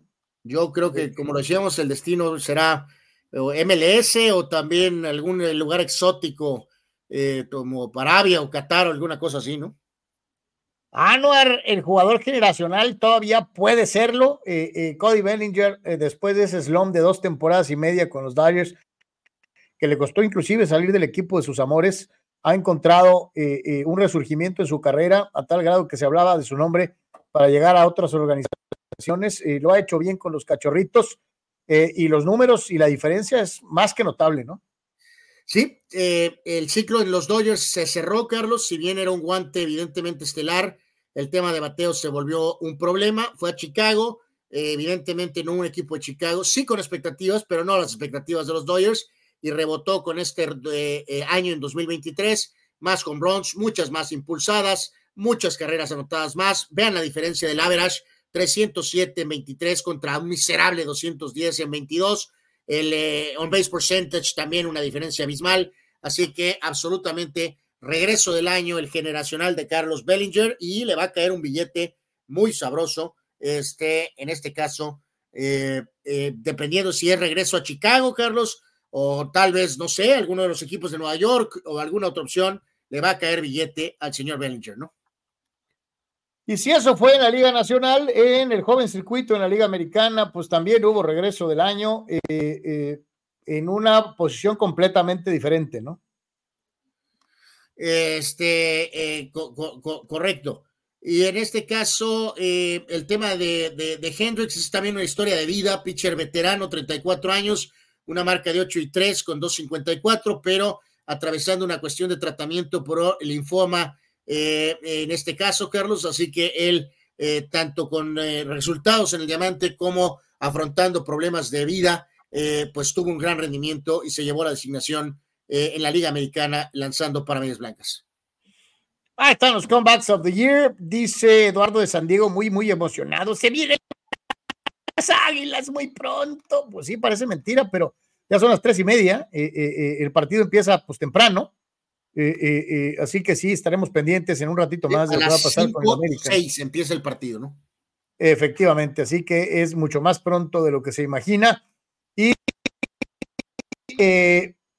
Anuar, qué show con lo de, con de los Atléticos de Oakland, ¿no? Ay, ay, ay, pues como dicen por ahí, ¿cuál es la expresión esa, Carlos, de cómo han caído las cosas o cómo va ese refrán o alguna cosa así? Eh, pues eh, al partir los, eh, los Atléticos, ahora va a haber una franquicia que se va a llamar Oakland Bowlers, Carlos, que va a jugar en la Liga Independiente Pioneer a partir del 2024. Santo Dios. Eh, o sea, ya sé que había que tener alguna iniciativa, pero santo Dios, después de ser una icónica franquicia, eh, incluso ganando un triplete en los setentas, la dinastía de los noventas, Moneyball, Carlos, y ahora van a jugar los Bowlers de Oakland en la Liga Independiente Pioneer. No, no, si no, los, si, si no iban a ver a los de las grandes ligas, ¿tú crees que van a ir a ver a los de la Liga Independiente? Eh, holy moly. Eh, Carlos, que le hablen al equipo de comunicación de los toros. Eh, ¿Te acuerdas? O el equipo de mercadotecnia, ¿no? Cuando estuvieron en aquella liga, antes de volver otra vez a la liga mera mera, ¿te acuerdas? Que estuvieron un año, eh, que casi son campeones, eh, perdiendo la final y tenían el estadio lleno, jugando en la liga menor, pues que les hablen a ellos. Y terrible, ¿no? Eduardo Sandiego, que les pongan el partido de Bellingham de hoy a Quiñones y compañía para que se ilustren y para que aprendan. Chava No, Sara no, te dice, El contraste, ¿no? Lalo está, dice que no está esperando el 3-0-4-0, pero está esperando el 3-0-4-0, y luego llega Chava Zárate y descarrila Toro, todo, diciendo que León va a ganar 5-1, ¿no? Sí, sí, increíble, ¿no? Este, dice Chava, creo que tenemos más aficionados aquí en Deportes que en ese equipo nuevo. Es correcto, mi querido Chava. Y, oye, Es eso ya es correcto. decir mucho, cabrón. O sea, sí, sí, sí, totalmente. Eh, prácticamente con esto llegamos al final. Mañana un análisis numérico de cómo va la NFL en muchos aspectos.